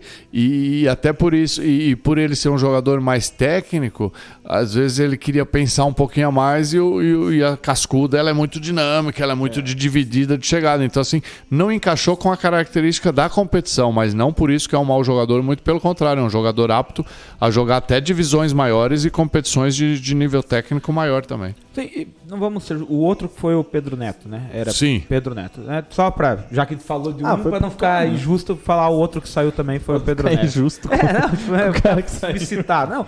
E, cara, é notícia, todo mundo Não, sabe. Saiu do clube aí foi antes da, noticiado da também, competição e, e o Malca já explicou os motivos. Dietimar, diretor lá do clube. Pergunta para o Malca, ele mais ou menos comentou, mas vai te responder mais especificamente. Qual foi o jogo mais preponderante pela não classificação para a semifinal? Empate com o Prudentópolis, derrota para a União, empate com o Andraus. A gente citou aqui também o, a derrota para Arapongas. Foi derrota para Arapongas ou foi empate? Foi 0x0 com o Arapongas, né? Não, Arapongas com não a tá. Pucarana. Pucarana. Foi 0 a o 0. jogo do pênalti. Cara, eu acho assim que o jogo que nós disparado jogamos mais abaixo da média foi o jogo do União. Mas assim, pelo que nós jogamos, nós não merecíamos uma sorte maior. Então não foi um, um jogo injusto. A nossa produtividade é que foi baixa. Agora, tanto no jogo do Andraus, quanto todos os nossos empates, com exceção do empate do Verê, eu acho que nós fomos muito superior ao adversário, mas não conseguimos transformar essa ação em resultado. Então foi o acúmulo desse- desses não conversões, é, porque assim, uma coisa é você empatar um jogo, você chutando uma bola no gol do adversário, o adversário chutando uma bola no seu gol, e ficou um a um, ou um 0 a 0 Mas, por exemplo, contra o Prudentópolis, nós chutamos 12 bolas no gol do adversário. O adversário chutou 3 bolas no nosso gol e o jogo foi 2 a 2 Então, assim, independente do gol ter saído no último minuto ou não, pelo volume de jogo que se teve, é que acabou fazendo falta, sabe? Mas ao mesmo tempo, eu volto a dizer que o futebol é merecimento de uma série de fatores, é momento, tem várias equipes que estão lutando aí também. Então é injusto a gente falar, ó, foi determinada coisa que fez. Mas tanto quanto a Apucarana, eu acho que a gente merecia vencer. como contra o próprio PSTC Pra aqui a foram os gente dois merecia. melhores. Dos, dos empates foram os dois melhores jogos. do- É, do então Iguaçu. assim, os empates, tirando do Verê, que eu acho que acabou sendo um jogo mais equilibrado, tava muito quente lá também. A Nossa, a, demais. molecada tá, foi um jogo de um nível técnico baixo das duas equipes e o placar, até pelo calor que tava. Teve, teve expulsão, não teve nesse jogo? Teve expulsão nesse jogo do- das duas equipes e, e então assim gerou um desgaste maior ainda. Mas tanto o Prudentópolis quanto o Araucária, contra o- só que de produtividade eu acho que o Apucarana nós realmente jogamos muito bem esse jogo e estava naquela reta final que, que poderia nos fortalecer. expulso. Particularmente, Eu- eu gostei muito do jogo do PSTC também. Aqui, acho é o- o Todos os empates vezes na nossos, frente. Esse ano nós jogamos bem. O- os empates de 2019, em alguns deles, nós é que fomos correr atrás do empate. Nesse, todos eles, nós estávamos na frente e acabamos sofrendo o empate. Esse de Verê vai só pontuar a cabine pra transmitir um puleiro, né? E, cara, quente, porque era só um Eternite em cima, tá ligado? tem um Nossa, pro- horrível. E outra, eu achei a expulsão desse do Verê que foi, comp- foi para compensar. Eu não achei que o do É. Iguaçu merecia, porque o do Verê É. foi. O Pouquinho jogador do Verê antes, foi expulso. É. foi tipo pra compensar, tá ligado? Mas. E um outro fator atípico é que no dia que nós saímos daqui, tava 13 graus aqui. e nós verdade? chegamos lá com 38. Amplitude muito. Tá muito calor, pelo amor de Deus. É, ó, vou fazer a última pergunta, galera, porque a gente precisa acelerar, É. que é a do Ronilson. Malca, quem do elenco de 2019 você traria de novo? Tem alguém que você gostava de 2019 que você traria? Não, eu acho que eh, é difícil você falar de 2009, 2019 para 2022, até porque nem eu ainda faço parte do Iguaçu em 2020.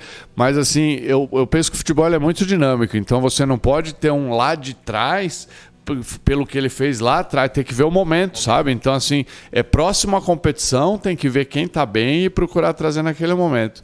E outra coisa é que nesse momento do, do Iguaçu e da formação, e o que eu acho correto é a diretoria, é, é o Tosta como gerente, essas são as peças em indicar.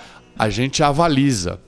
As peças não são indicadas, eu falo, ó, esse tem meu aval, esse não tem, por isso, por característica, por- mas a gente não indica. A gente só avaliza dos nomes que são Uhum. É, indicados. também não adianta eles trazer algo que você não vai usar, né? Não vai, não Então, a gente acaba, na verdade, traçando um perfil, característica e tal, sabe? Só que eu também não gosto de eu indicar, Ah, até porque amanhã ou depois. é, ah, tá jogando porque indicou. Eu, É. eu, não, eu não tenho vínculo com nenhum deles. Eu avalizo todos eles, mas não procuro palpitar no processo de indicação dos nomes. Mas essas peneiras que teve, tiveram aqui, isso Sim, né? sim. Daí, Inclusive, na esses- do primeiro ano, nós trouxemos um menino na lateral esquerda, não sei se vocês se recordam, agora me fugiu o nome dele. Gabriel. É. Um baita de um jogador, infelizmente ele não quis mais, porque Sim. o futebol não é fácil, mas um baita de um jogador, um baita de um potencial, nos foi muito útil em 2019. Esse ano nós tínhamos um menino aqui da região, se eu não me engano, é de Neópolis, um menino de 18 anos, Sim. que a gente pegou no processo de avaliação, que fez parte do campeonato inteiro e que é uma promessa, é um jogador de, de potencial a evoluir. Precisa ter a base, precisa ter sequência de jogos. Por isso que a gente está otimista com esse retorno do calendário da base, que o Iguaçu logo possa voltar com a base para estar oportunizando esses meninos e, acima de tudo, competir e ver evolução. O atleta ele tem que estar sempre evoluindo. É, eu vi ontem no grupo da Fúria o pessoal parabenizando o Macuco. Não sei se ele fez. Foi aniversário, se ele sei. fez alguma o coisa. Macuco jogou pelo Batel, fez gol. Fez contra o gol, fez gol. Eu vi que tinha vi, eu- é que muita o Macuco e não o com- Nicolas saíram jogando de titular pelo Isso, Batel. eu vi que o pessoal tava parabenizando, parabéns, Macuco, não sei o quê. Mas eu não consegui acompanhar, era muita mensagem. Mas agora o Macuco fez o primeiro gol, eu assisti o jogo, eu Aham. tenho acompanhado alguns jogos da terceira divisão. É, o Macuco fez o primeiro gol e o Nicolas, que era um, um jogador nosso também, lembro. jogou muito bem a partida inteira. Ele foi muito bem no jogo, o Nicolas e o Macuco também foram os dois destaques do Batel. O Batel não vem fazendo uma campanha boa, está em dificuldade financeira muito grande, mas nesse jogo especificamente conseguiu fazer um jogo muito guerreiro e, e foi tava ganhando até o finzinho e levou um gol de empate nos acréscimos. Foi O- contra quem? Paranavaí, Paranavaí, lá em Paranavaí. É, jogo jogo duro. O- Que falar esse, esse negócio aí do. do, do- de, de tudo isso que, que a gente fez aí, eu acho interessante que é, dá pra se tirar uma conclusão bem bacana de todo o trabalho, que é, se você não tivesse feito um bom trabalho lá em 2019, em 2021 você não estaria aqui no Iguaçu, né? Por mais corneta que o povo é, né? É, Sem dúvida, a maior cobrança é em cima dos resultados, mas eu digo assim: a avaliação do treinador e da comissão técnica é feita em semana cheia e em sequência de trabalho. Então, se você tem um período de trabalho, você tem que buscar evolução. Então, as equipes têm que terminar as competições melhores do que começaram, senão alguma coisa está errada no seu trabalho. E quando você tem a semana cheia para trabalhar, aí sim você consegue avaliar quem sabe trabalhar e quem não sabe, porque aí você treina. Porque a gente fez a competição praticamente sem treinar. A gente jogava sábado, tinha que recuperar domingo, fazer um treino leve na segunda, porque você já estava indo viajar para participar de competição. Então acaba igualando um pouco mais. É, mas acima de tudo, enaltecer mais uma vez a, a figura da- de quem fez o Iguaçu voltar, que é a diretoria, na, na figura do Rusk. Esses são os batalhadores ali, sabe? Às vezes a gente tem divergências, o que é natural, porque eles têm a paixão e a gente tem a razão, mas o esforço que eles têm feito para manter essa equipe em atividade, sem um investidor, sem bilheteria, é de se louvar. E eu tenho certeza que o ano que vem, quando puder voltar a torcida, quando tiver um calendário mais longo, o Iguaçu vai ser ainda mais forte, mais competitivo e, e tende a, a buscar mais evolução. Respondendo ao Rony só. Se, se eu pudesse, eu buscaria o Tosta de 2019 jogando pra trazer. O- e né, tudo isso que o Malco falou, principalmente do calendário, que torce para um calendário até mais tranquilo para se poder trabalhar, é sempre bom lembrar, e é claro que isso são condições para todos, mas são, são é, é futebol do interior, então tem viagens longas, tem campos não muito bons, vestiários, é, tem outras dificuldades que né, é, não é fácil É, jogar. Uma coisa é você, ah, mas o brasileiro é quarta e sábado, tem Copa do Brasil. Sim, mas- lá a fisiologia é individualizada para cada um, o suplemento individual posto para cada um, a condição de viagem, a condição de alimentação, Hospedagem, todo res- E é, ainda sim. assim você vê Messi com lesão muscular, você vê Neymar com lesão muscular, ou seja, não é uma ciência tão exata assim. Mas ao mesmo tempo, você tendo a estrutura, você tem uma recuperação mais rápida, você tem uma certeza mais rápida. E é isso que a gente busca, que o Iguaçu a cada ano vem evoluindo em todos esses setores para que possa ser cada vez mais competitivo e galgar maiores cenários, porque tem história para isso, tem torcida para isso, tem tradição para isso, já fez isso a- a- em anos anteriores e, e pela falta de atividade vai demorar um pouquinho, mas a tendência é que volte a fazer em breve aí, cada, cada vez Exato. melhor. Põe a pergunta do Rony pra nós ir pras. pras... Ah, é. O... Deixa eu abrir ela aqui, que eu já tinha, tava abrindo o... E outra, né? Você falou do Messi e tal. é, Campo, uniforme. Pô, você vê jogador de ponta sofrendo com isso, né? Você vê, infelizmente, é, é a realidade do, do futebol. É esse aqui, né? O último que você colocou. É o áudio. É o áudio. Isso. Vai sair. vai sair. Tomara que abra aí, cara. Que eu mandei no WhatsApp. né? Eu baixei do WhatsApp. Vamos, eu não sei, vamos tentar ver. Cara, você abriu no Wavepad, abriu no coisa. É que eu abri no que tava. Pera lá, que agora vai pesar. Tenha fé, tenha fé, tenha fé. Pera lá que vai abrir. Quando você vai, eu vou. Ó, o Tosta já mandou a. Davi Luiz Fala Gamer. pro Malca me observar no Pedra Branca, ele mandou aqui no. Conheço você, não é de hoje, meu querido. Falei pra você, você não precisava ter parado. Parou porque quis. Por que que parou, né, cara? Fernando Correia e ele está com tosta na Taça Norte. É que, na verdade, a gente entende no, no sentido assim: a, a carreira de futebol é muito curta. É, a exigência física, emocional, psicológica, ela é muito grande. E eu torço até por ter esse comando, onde passou era, era capitão, conseguia lidar bem com diretoria, começou a ter con- convites para fazer essa parte de gerência antes mesmo de parar. E eu até tomar liberdade de dizer que fui um dos conselheiros dele a, a, a tomar esse caminho, porque assim. A carreira do futebol é curta, então já que está tendo essa oportunidade de já começar a trilhar numa outra área dentro do futebol, uma área que eu julgo ele bem apto a fazer pelo tipo de relacionamento, pelo, pelo volume de, de contatos que ele tem, sabe? Só que também é uma área que exige experiência no setor. Então, ele também está buscando espaço dele, tem, tem mostrado o trabalho dele. É, eu fui uma das peças que, que pedi bastante essa vinda dele para cá e hoje fico feliz em saber que, que ele tem feito um bom trabalho aí e, e merece ter uma sequência aí, oportunidades a médio e longo prazo até maiores para crescer na profissão também nesse setor, porque conhece bastante aí do dia a dia do futebol. E sem contar que é um cara fora de série, né? O, o Tosta é fora do comum. Tem a integridade, não só a qualidade, como a integridade que, e o caráter que, que são importantes para qualquer ser humano. Eu poderia falar melhor se ele jogasse pra gente no amistoso, mas como ele vai jogar pra diretoria, eu achava ele melhor de bola. Assim. Hoje ele, tô, enfim. Vai dentro dele, então. Eu tenho que colocar lá? Cara, pode ser aí. Não, mas ele não sai o som, né? Ele sai o som. Sai? Então tá. Então vamos lá. Boa noite a todos do Subiu Bandeira. Boa noite, professor Richard Malco. Então, professor, como o senhor mesmo sempre diz para mim, Ronilson, esteja sempre pronto para novos desafios. E aqui estou eu, pronto para mais esse desafio, ao qual a Life Academy Soccer me chamou, acreditar no meu serviço, no meu potencial. Né? Eles mesmos disseram que querem ainda me, me ver nas quatro linhas do campo. Né? Querem, querem ver até onde vai o meu potencial. Então, quero agradecer ao senhor, professor, por ter sempre me incentivado, sempre me apoiado, tá bom? De coração. Agradecer ao Iguaçu, agradecer ao professor Edinho Guerreiro, agradecer ao Bruno Ferreira, falecido Mica e ao Anjo. Sucesso e nos encontraremos.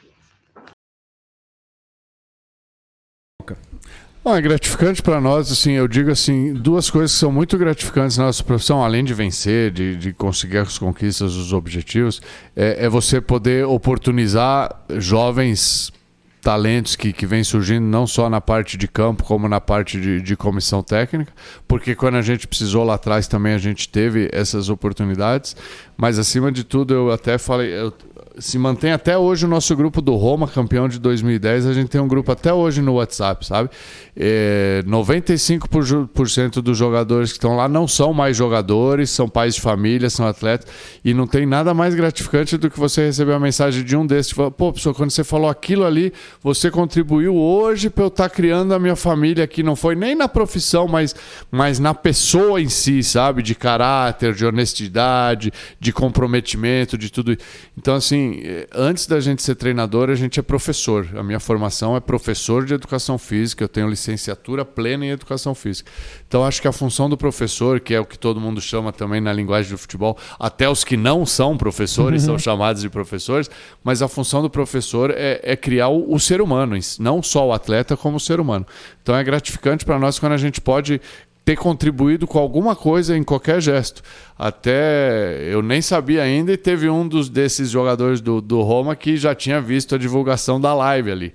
E aí eles já jogaram no grupo, oh, esse é fé. Então quando uhum. o jogador te elogia um cara que nem é mais da profissão, que não é por interesse de você uhum. chamar o cara, sim. de que ele quer se empregar, esse sim é gratificante para nós e é um reconhecimento de, do, de todo um, um, trabalho que é feito aí e que, que dá orgulho para nós aí de também botar a cabeça no travesseiro e dormir com tranquilidade. Saber que está fazendo um é, trabalho é bom, né? De alguma forma contribuiu para aquela pessoa, né, Malca? É... Lá, mandou foto lá no Life Academy lá. Grande Rony, esse se merece. Pessoal, então a gente aqui, o Zanetti separou umas fotinhas do mal, que a gente já vai mostrar, mas agradecer então todo mundo que participou, principalmente aqui no YouTube. Se você não deu like, dê like ali para nós, que é importante. Tem 17 pessoas ainda ali, é, deem like. É, pessoal, também compartilha aí os vídeos do Subir a Bandeira. Lembrando que fica upado, fica nas plataformas de podcast. Também vai ficar tudo upado para você ouvir para frente, para assistir no YouTube. Quem está na Twitch. Lembrando de ser sócio torcedor aqui do canal, é importantíssimo também, nos ajuda. Tem aí o link fixado pela Twitch, que nem o André explicou lá no começo com a exclamação ST. Enfim, ajudem o canal, ajudem o Iguaçu. É importante que vocês ajudem o Iguaçu. Vão lá, se tiver condição, seja sócio torcedor do Iguaçu. Não tem condição, mas compra uma rifa, o Ruscão tá promovendo uma rifa, a gente vai expli- explicar bem certinho quinta-feira aqui como que vai funcionar a rifa. Compra uma rifa ou prestigie de alguma forma, ajuda o Iguaçu que a gente precisa do futebol forte aqui na região, não só do Iguaçu. Prestigie o Porto, o Porto tá aí batalhando dia a dia. Não tá bem? Não tá, mas é porque precisa de ajuda. Então, se puderem de alguma forma, acompanhem, assistam, enfim, deem um jeito de valorizar não só o futebol, mas todo o esporte aqui na região. É, Falando de sócio, vou ter que ler porque o sócio mandou, né? É, Grande Elimarzão apareceu Elimarzão. aqui. Ele disse que tem acompanhado alguns jogos da terceira. Tem algum time ou jogador que já te chamou a atenção especificamente nessa terceirona aí que tá rolando? Ó, eu acho que de equipes, assim, os que estão um pouco. O que tá bem acima da média é o Aruco. Aruco, né? Bem Tá acima, sim, invicto, com muitos gols feitos, muito poucos gols sofridos. O Foz também acho que tem um plantel que dá para bater de frente com o Aruco, apesar de ter dado um tropeço contra o Irati aí, um resultado inesperado. E- mas eu acredito que, que esses dois são os elencos mais fortes e quem vai chegar com eles para brigar na semifinal, acredito que vai ser o Laranja Mecânica e e o Paranavaí. Mas acho que tanto o Foz quanto, quanto o Aruco estão tecnicamente aí em elenco um pouco mais à frente. E jogadores individuais, sem dúvida nenhuma, a gente vê bons jogadores em várias equipes.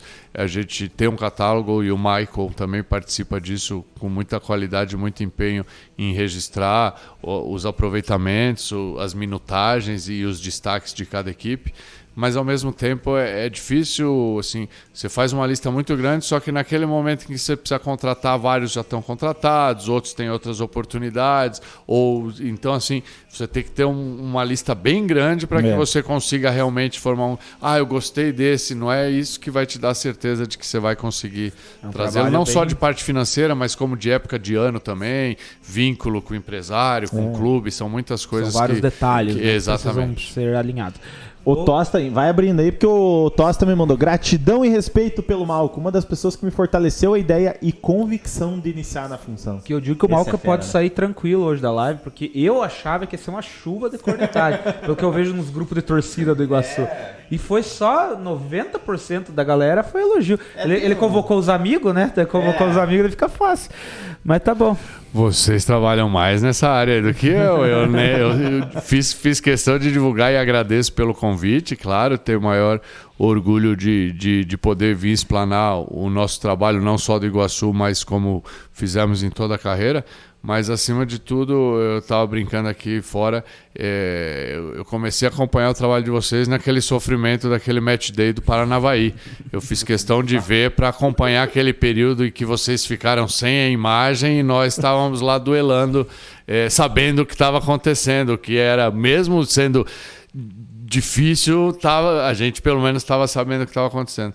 E a gente sabe da, da dificuldade que se é manter programas esportivos com, com, com pouco apoio e fez questão de vir aí para poder também contribuir e, e expor o nosso trabalho, mas acima de tudo desejar sorte e sucesso para vocês também e que cada vez mais possam, possam ter o apoio aí, não só da torcida, mas também de, de empresas e empresários para que possam também transformar o sonho de vocês em realidade. A gente agradece porque, querendo ou não, é, a gente achou legal dar essa voz. Dar voz pra diretoria, dar voz pra jogador, ex-jogador, que nem no caso do Tosta. Até pro, pro Rony falar da profissão que ele tá exercendo.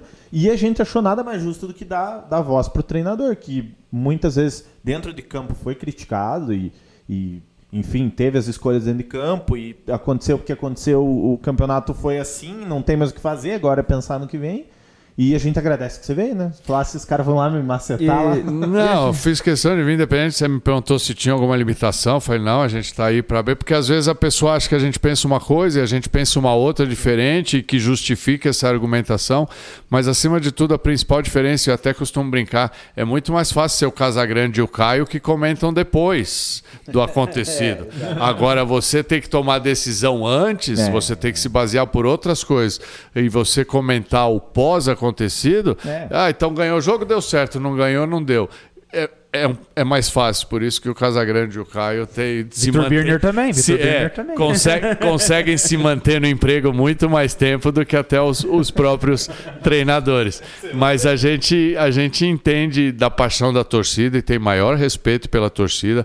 Eu jamais eh, me incomodaria de, de qualquer, até ofensa mesmo. Eu entendo que faz parte ali, Não, desde não. que não chegue a, a vir na, na parte física, mas é, é, a gente sabe que o torcedor está sempre com o objetivo de ganhar. E quando você ganha, você é o melhor do mundo, e infelizmente, quando você não ganha, existem realmente as opiniões contrárias, a gente respeita e, e tem o mesmo carinho, e se coça mais ainda para querer ganhar de novo, para que essa mesma pessoa possa voltar a falar bem de você novamente. Combustível, né? Tem uma foto aí que eu fiquei de cara, Malca. Mas quando aparecer, nós vamos falar. É, o Manda André aí, manda aí que eu não tenho nada pra selecionou esconder, alguns, não. Se quiser comentar. Aí onde é na época do tá? Paranavaí. Paranavaí naquele 2012, primeira divisão do Paranaense. Lá no fundinho tá o Jair, que é o nosso massagista, conversando com o atleta lá. É, foi o período que eu comecei a deixar o cabelo crescer de novo aí. Eu usei muitos anos careca lá Então, no Porto, se você achasse. Eu usava muito tempo o cabelo raspado na máquina 1 a cada 15 dias, até por praticidade. Depois que eu comecei a namorar com quem é minha esposa hoje, ela me incentivou a deixar os Gostava dos cachinhos os do caixinhos, eu nem sabia que era caixinhos, mas aí eu, até- eu gostei também e, tenho mantido aí. Essa é quando nós subimos com Roma. É, o último jogo que se transformou numa final, não era para ser uma final, porque a regra do campeonato era um hexagonal das seis melhores equipes, mas na última rodada virou uma final entre Roma e Foz do Iguaçu. O empate, o Foz subia. E a vitória do Roma, o Roma subiria e seria campeão. O Arapongas já tinha subido do outro lado ali. E deu 14 mil pessoas, você vê, o estádio estava lotado. É o mesmo estádio que foi. É o mesmo Bom estádio. Jesus da Lapa. Eu me, eu me lembro quando eu cheguei lá naquele estádio, é um estádio até grande, assim, de você olhar. E eu perguntei presidente, presidente, quanto que já deu aí nesse estádio aí? Ele falou, ah, já deu umas 6, 7 mil pessoas aí. Falei, mas cabe quantas? Ele falou, não, cabe 12. Falei, não, então vamos por 12, né, presidente? Ele achou que foi 14 mil pessoas nesse jogo aí, que virou uma final. E o Roma acabou ganhando de 4 a 0 e essa é a comemoração do terceiro gol que já era aos 30 e poucos do segundo tempo, então aí que foi que deu para dar uma relaxada de falar, não, agora subimos, Agora agora, boa. 3 a 0 com 30 e E veio o poucos. título também, né?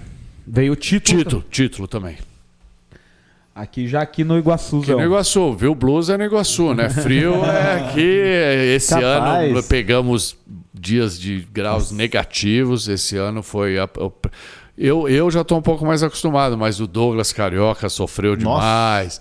O Caveira, por ser baiano, sofreu demais. Alguns atletas, alguns eu até tive que disponibilizar agasalhos, camisas minhas mais de frio, não só eu, como vários diretores, porque eles não tinham. Eles não tinham. eles vinham de Goiás, do Distrito Federal, onde quentes, né? dificilmente se tem o frio. E aqui o frio é forte Aqui é mesmo. frio, né? frio, né? É doído, é doído. Aqui já mais antiga essa. ou não? Essa no Roma, primeira divisão, contra o Atlético Paranaense lá na Arena da Baixada. Aí, como bateu ali o negócio de uniforme, a gente teve que vestir o colete lá pro bandeirinha poder discriminar a gente. cor do Arapongas. É, um jogo foi o Apucarana e, e Atlético na Arena da Baixada. O que, que aconteceu com o time Roma Pucarana? Ele foi extinto? Ele foi É, licenciado? o time Roma Apucarana era de um proprietário, um senhor, seu Sérgio Kowalski. Um Chegou aí pra Copa do um- Brasil. Um senhor muito íntegro, uma honestidade, um trabalho correto. Um dos poucos times onde os jogadores realmente tinham todas as condições financeiras. Um senhor muito correto, sozinho. Ele, o grande empenho dele era colocar o time na primeira divisão para tentar se ter outros apoios. É, quando a gente chegou na primeira divisão e acabou sendo o sexto colocado, ele achou que surgiriam esses apoios. E esses apoios, infelizmente, não surgiram por alguns motivos. Primeiro, porque ele é um cara multimilionário. Então, assim, ele tinha uma condição financeira muito grande. A empresa da família ali era muito bem sucedida. E em vez de ele trazer alguém para fazer serviço, ele mesmo ia pedir patrocínio. E ele, ele falou, pô, mas você tem muito mais do que eu, como é que eu vou eu poder é. ajudar você, sabe? Então, assim, ele teve dificuldade em investimentos de outros. E aí, num determinado momento, ele quis fazer um, um planejamento mais em conta, acabou sendo rebaixado para a segunda, tentou no outro ano retornar, não conseguiu e acabou sendo rebaixado para a terceira. Aí se desestimulou, pediu licenciamento. Todo mundo queria pegar o CNPJ dele, porque era um CNPJ limpíssimo.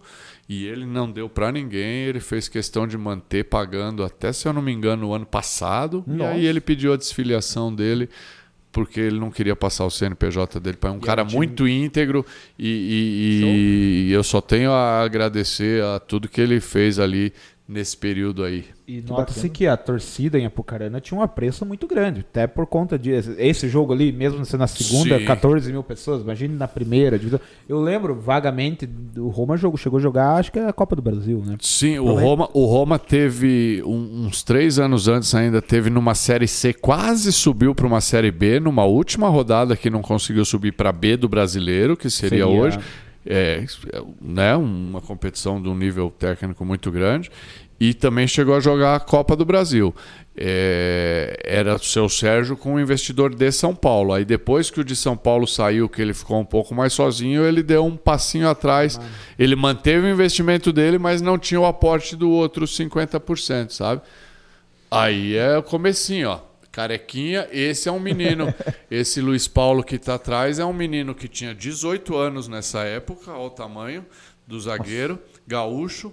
Ele tinha 18 anos nessa época. Eu tinha levado para jogar a dupla de zaga era o Danilo e o Carlão, atletas que passaram por aqui uhum. também, Sim, que eu tinha recém saído do Porto.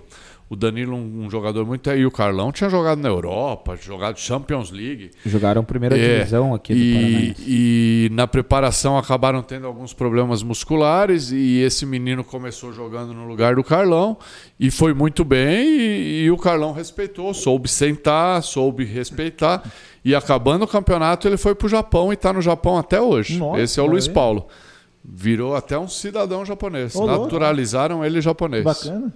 Fez a carreira, então, Fez. Continuou, deu continuidade na carreira lá. Até mas... hoje joga profissionalmente, tinha 18 anos, Esse em 2010 está com 29 anos. Esse clube aqui do, do Agasalho é? É o Roma Pucarana. Roma Pucarana. Roma Pucarana 2010 aí. É. Ainda não tinha trocado, porque aí quando nós fomos campeão, eles mudaram a logomarca Sim. e aí começou a ser aquela do, do da estrela, do título e tal. Aqui essa, aí que, essa aí que eu achei, que é. achei engraçado por causa do cabelo. Né? Como preparador físico, eu usei o tempo inteiro assim. É, de, na verdade, quando eu entrei na faculdade com 17 anos, na USP, e lá o trote era bem intenso na época, é, sabe? bem tanta... intenso. E, e, um dos trotes foi raspar a zero ali, até sobrancelha e coisa e tal. E eu não tinha, e eu sentia praticidade. E, e, desde a faculdade eu mantive raspado até o ano de 2009. Até a esposa. Então, até casar. É, até eu achei a, a terceira, já é o segundo casamento, né? É. Então, assim, na verdade, aí eu fiquei praticamente durante uns 15, 16 anos só no raspado, assim. Eu achei a similaridade dessa foto com aquele cabeção da Malhação, com todo respeito à comparação, Sim, mas a, para... o, a feição Eu tive bastante apelidos ao longo ali, ao longo, o cabeção, um deles me, me, comparava mesmo, Kojak, nessa época do raspado, me usavam bastante, e, e depois o cabeludo era o Visconde de Sabugosa, no Paranavaí, era titular até na porta da comissão técnica lá. Visconde depois Sabugosa. da gente atingir o objetivo, que ah, aí não, você já entra no momento... Aí um o jogador foi lá, e colou o Visconde de Sabugosa ali. Aqui lá em Verê. Graças a Deus o nosso título ali. Quem teve lá sabe a dificuldade que foi para conquistar esse título lá. É muito difícil jogar nesse campo aí. É um campo muito apertado, um vestiário muito duro. Nossa, né? Eles fazem um fervo muito grande. Se eu não me engano, só o Gabardo e mais um que conseguiram presenciar ali de, de trás ali de uma na caminhonete foi muito sofrido mas claro. eu acho que pelo merecimento que todos tinham era mais do que justo esse troféu vir aí para a União da Vitória eu vou esperar a pergunta do Leonardo E foi definitivamente a cereja do bolo. né? Exato, mas eu quero esperar a tua pergunta sobre o troféu. Ah, Pergunta esse troféu tudo. podia ser uma qualidade um pouquinho melhor, né? Vamos ser sinceros. Também acho, também Não, acho. vamos ser sinceros. É de Tipo se assim, lamentar o que a Federação Paranaense repassa aos clubes, não só em troféus, medalhas, como Sim. parte Não, financeira, Claro, é a conquista. é mas- muito abaixo de que todas as federações ao nosso redor. Se comparar a catarinense, a gaúcha, a paulista, todas elas estão muito, muito na frente, infelizmente, Eu- eu do que a no- Federação Paranaense. Claro, a gente ganhou, é nos dias nossa, de hoje. lá, tirei foto, mas como... A qualidade a não, qualidade muito, poderia ser- tanto é que tá é- vendo, não tô nem fazendo força, leviano, um troféu o- leviano. outra, eu fiquei sabendo aqui, numa- num dos diretores, falou não tem premiação. Não. Tá certo, é uma terceira divisão, não é tão valorizado. Mas, cara, uma premiaçãozinha mínima. Cara, se vocês que- tivessem a noção de quanto essa federação capta só por inscrição de atletas, transferência tem de muita grana. atletas, taxas de jogos, eu acho assim que, que eu tenho uma explicação para isso, porque assim o poder de voto de um clube amador é o mesmo do que um clube profissional. Profissional. Então só em Curitiba existem 60, 80 clubes É, amadores. E lá. nas três divisões do profissional não dá 60 clubes. Então, assim, o aporte financeiro da própria federação é muito maior em campeonatos amadores do que profissionais. Não, aqueles- Se de repente, algum dia, o poder de voto das equipes profissionais fosse maior. Aí sim poderia Poderia ter um equilíbrio diferença. maior. Agora, se você vê a gaúcha premia, a catarinense premia, Claro. a paulista, então nem É, se pô, a fala. Paulista é Jorra. mais rica, né? Então, espero que o Paraná possa acompanhar isso também. É uma questão de que- valorização, né? É, até o que diminuiria a dificuldade do- dos clubes, clubes, sem obviamente. dúvida nenhuma. O, é, eu morei cinco anos em Curitiba lá. a- o que a federação valoriza, não, nada contra o futebol amador, acho muito Exatamente. legal. Mas o que ela valoriza, a suburbana lá, que é um campeonato tradicional entre times de bairro lá, ela que organiza, Posso estar errado, mas até a premiação financeira ali. é me- eu acho que é melhor do que a terceira divisão do profissional. É, Sabe, é uma disparidade, assim, é, é triste. É, são não- prioridades, né? Prioridades. Infelizmente, infelizmente, o né? foco não está no, no profissional. Triste. Haja visto até o problema de relacionamento com o Atlético Curitiba já faz Sim. alguns anos Sim. que estão indo de frente mesmo. Aqui, lembra onde? Aqui é esse ano, um final de um jogo onde eu revi esse rapaz trabalhou comigo no Foz do Iguaçu e ele estava atuando em algum dos clubes, agora não me recordo exatamente qual. Foi um jogo bem chuvoso, se eu não me engano, foi Choveu bastante, foi o jogo... que até estourou minha máscara aí. Até, não sei se não foi o do União. O jogo que choveu bastante. Ou. É, não foi um pouquinho mais pra frente, se eu não me engano. Não- agora não. Então- Mas esse ano, uma das partidas, esse massagista, ele trabalhou comigo no Foz do Iguaçu e aí ele foi conversar comigo ali após o jogo ali pra gente relembrar algumas coisas ali É, da o- época do, do Foz ali. O Iguaçu fez quatro jogos em casa, né? Foi o União, o PSTC, o Independente, o Nacional e o PST. e o- Nacional. É. Nacional. Foi esse foi o jogo contra o Nacional de Rolândia, E exatamente. aí o último foi o Independente. Até me lembro porque comentei com ele sobre a fatalidade do presidente lá que acabou sendo assassinado. No Sim. ano. Eu tive a oportunidade de trabalhar com o presidente, eu tive a oportunidade de trabalhar com o jogador também. E, nossa, para mim foi um choque mesmo, porque esse presidente era um cara muito correto também, muito bacana. E uma fatalidade dessa aí É. realmente impressionou. Mas não foi nada a ver com futebol, foi coisa à parte do futebol que acabou gerando isso aí. Aqui também. Meu fiel escudeiro Brunão ali, guerreiro, a gente troca muitas ideias ali durante treinos, durante jogos, não só com ele como com o Juca, mas o Juca está um pouco mais próximo dos atletas e eu acabo conversando um pouco mais com o Bruno, um cara que eu respeito muito, torço muito por ele e, e é um cara que eu tenho como um amigo meu hoje em dia, independente de ser um colega de trabalho, é um amigo. Tá ganhando seu primeiro nenezinho aí mês que vem e que venha com, com toda a saúde Só- aí. é só ele baixar o cachê que a gente convida É, pra vir aqui, né? aí, Se mano. fica cobrando muito, já falei É pra ele. Baixa o cachê, Bruno, que você vem. É... As Aqui- veias do pescoço saltando ali, ó. Mas isso Provavelmente numa preleção, ou Era, hum. era garra, pedindo Cara, garra. Depende, não sei, eu vou saber exatamente. pode saber, ser né? um, pode ser outro. 2019, sim. eu acho que a gente tem que ser viril no que a gente faz, sabe? Tem que estar inteiro. Então, até hum, não sei se eu vou ter aqui, eu tenho uma foto na, na comemoração do Apucarana, que eu tô com exatamente essa, as mesmas veias saltando. Então, não sei se a motivação é expor pela cara do Mancha ali no cantinho lá, pode até ser um esporro mesmo. Mas é um dos dois. Professor Ivan, Professor Ivan, Fera, Ivanzão. respeito, aqui, meu respeito muito, Não tem- não sempre apoiou o nosso trabalho e, e também a gente sempre se, se pôs à disposição. E é uma coisa linda escutar ele falar. Não precisa nem no microfone, né? Não precisa nem no microfone. Ivan é fera. Um Ivan. Falando- poder de português e de fala coisa muito linda. bacana. Agora daí tem essa parte que é linda também, que é a família, né? Essa é a melhor de todas. Essa é a melhor de todas. Ó, minha enteada Kathleen, minha esposa Josi e minhas pequenininhas lá. Isso foi. Quando ela, a minha enteada fez 15 anos, a gente foi nós todos pra Disney. Ela vai fazer 18 agora, fazem 3 anos. Tá lá minhas guerreirinhas ali, ó. Então as meninas já estão mais Já crescidinhas. tá um Tá? pouco mais crescida, mas já tô educando que não é pra estar chegando muito perto do jogador, não. Não, isso aí. É, isso é, aí. viu? Aí, ó. Essa é pra. Essa aí, comemoração do Dia dos Pais, Colégio Santos Anjos, se eu não me engano, 2019. É, eu quero, não sei se vocês são pais, eu demorei muito para ser pai, até por causa dessa profissão de futebol, porque eu não, não queria ser pai enquanto não podia ser pai. Ser pai tá só, presente, só né? pra ter e não estar presente, eu relutei bastante em poder ser. Realmente fui pensar em ser quando perdi o meu, assim, repentinamente, para poder julgar alguma coisa, a gente precisa ser também, né? E é a melhor coisa da vida, recomendo, falo, tenho falado com o Bruno sempre que vai ser pai do primeiro filho agora.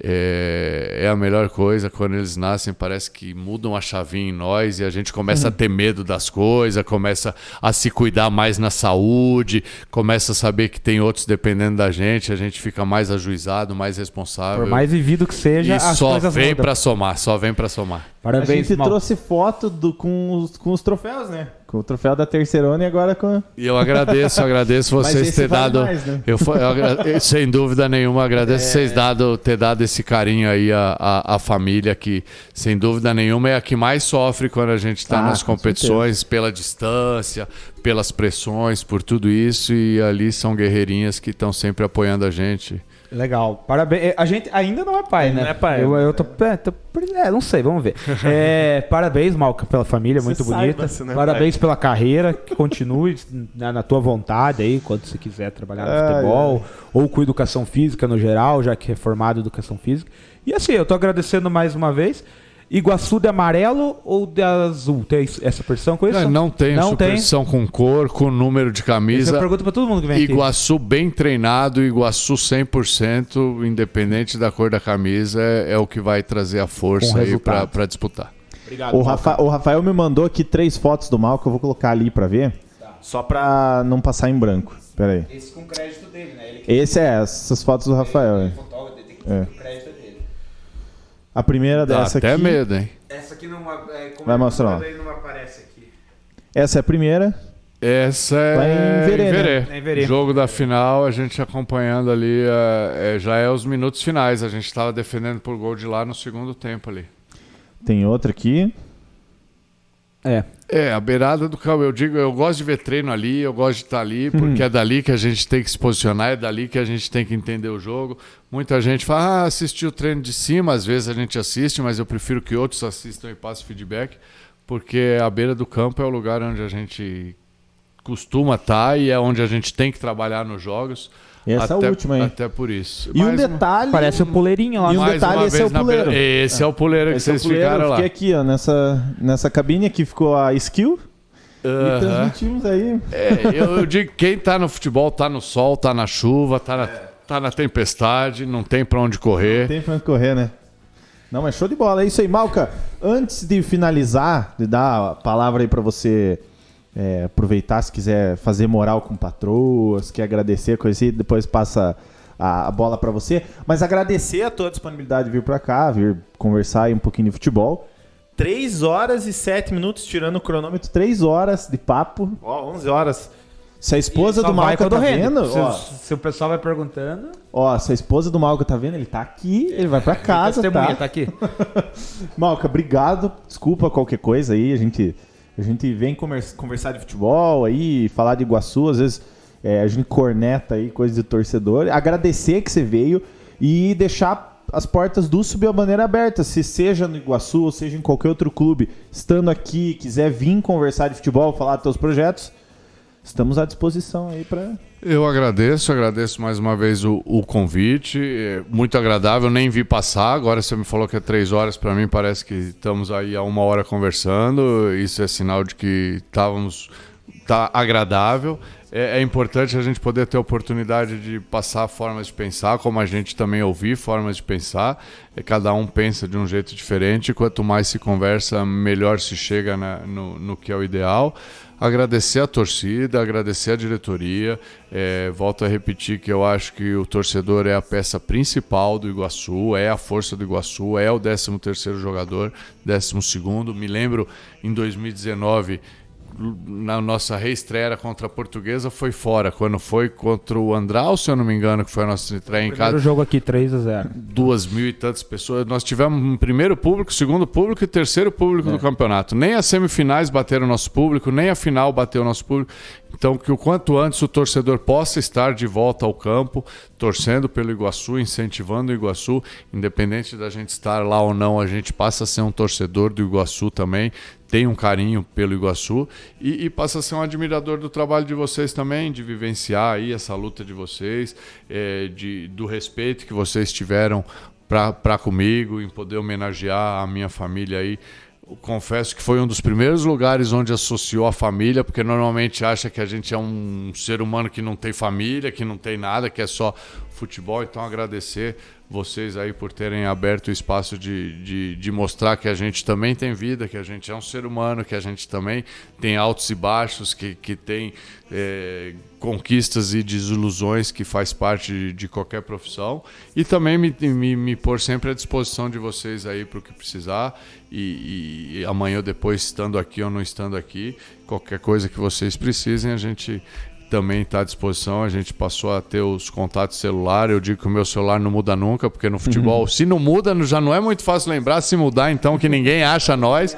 Então é o Verdade. mesmo número aí que a gente possa manter esse contato e quem sabe num futuro próximo tá podendo ter a oportunidade de estar tá conversando novamente. Ah, esperamos sim, seja no Iguaçu, qualquer outro clube, né, Leonardinho? Isso aí. Isso aí. Obrigado, Leonardinho. Obrigado, obrigado a todo mundo.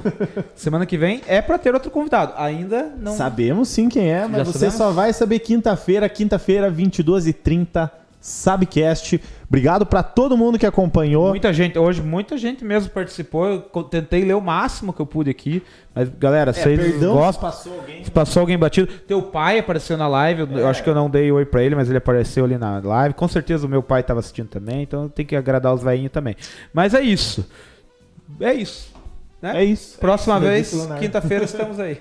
Tamo junto, rapaziada. Até quinta-feira. Valeu, valeu, valeu. Junto. Obrigado.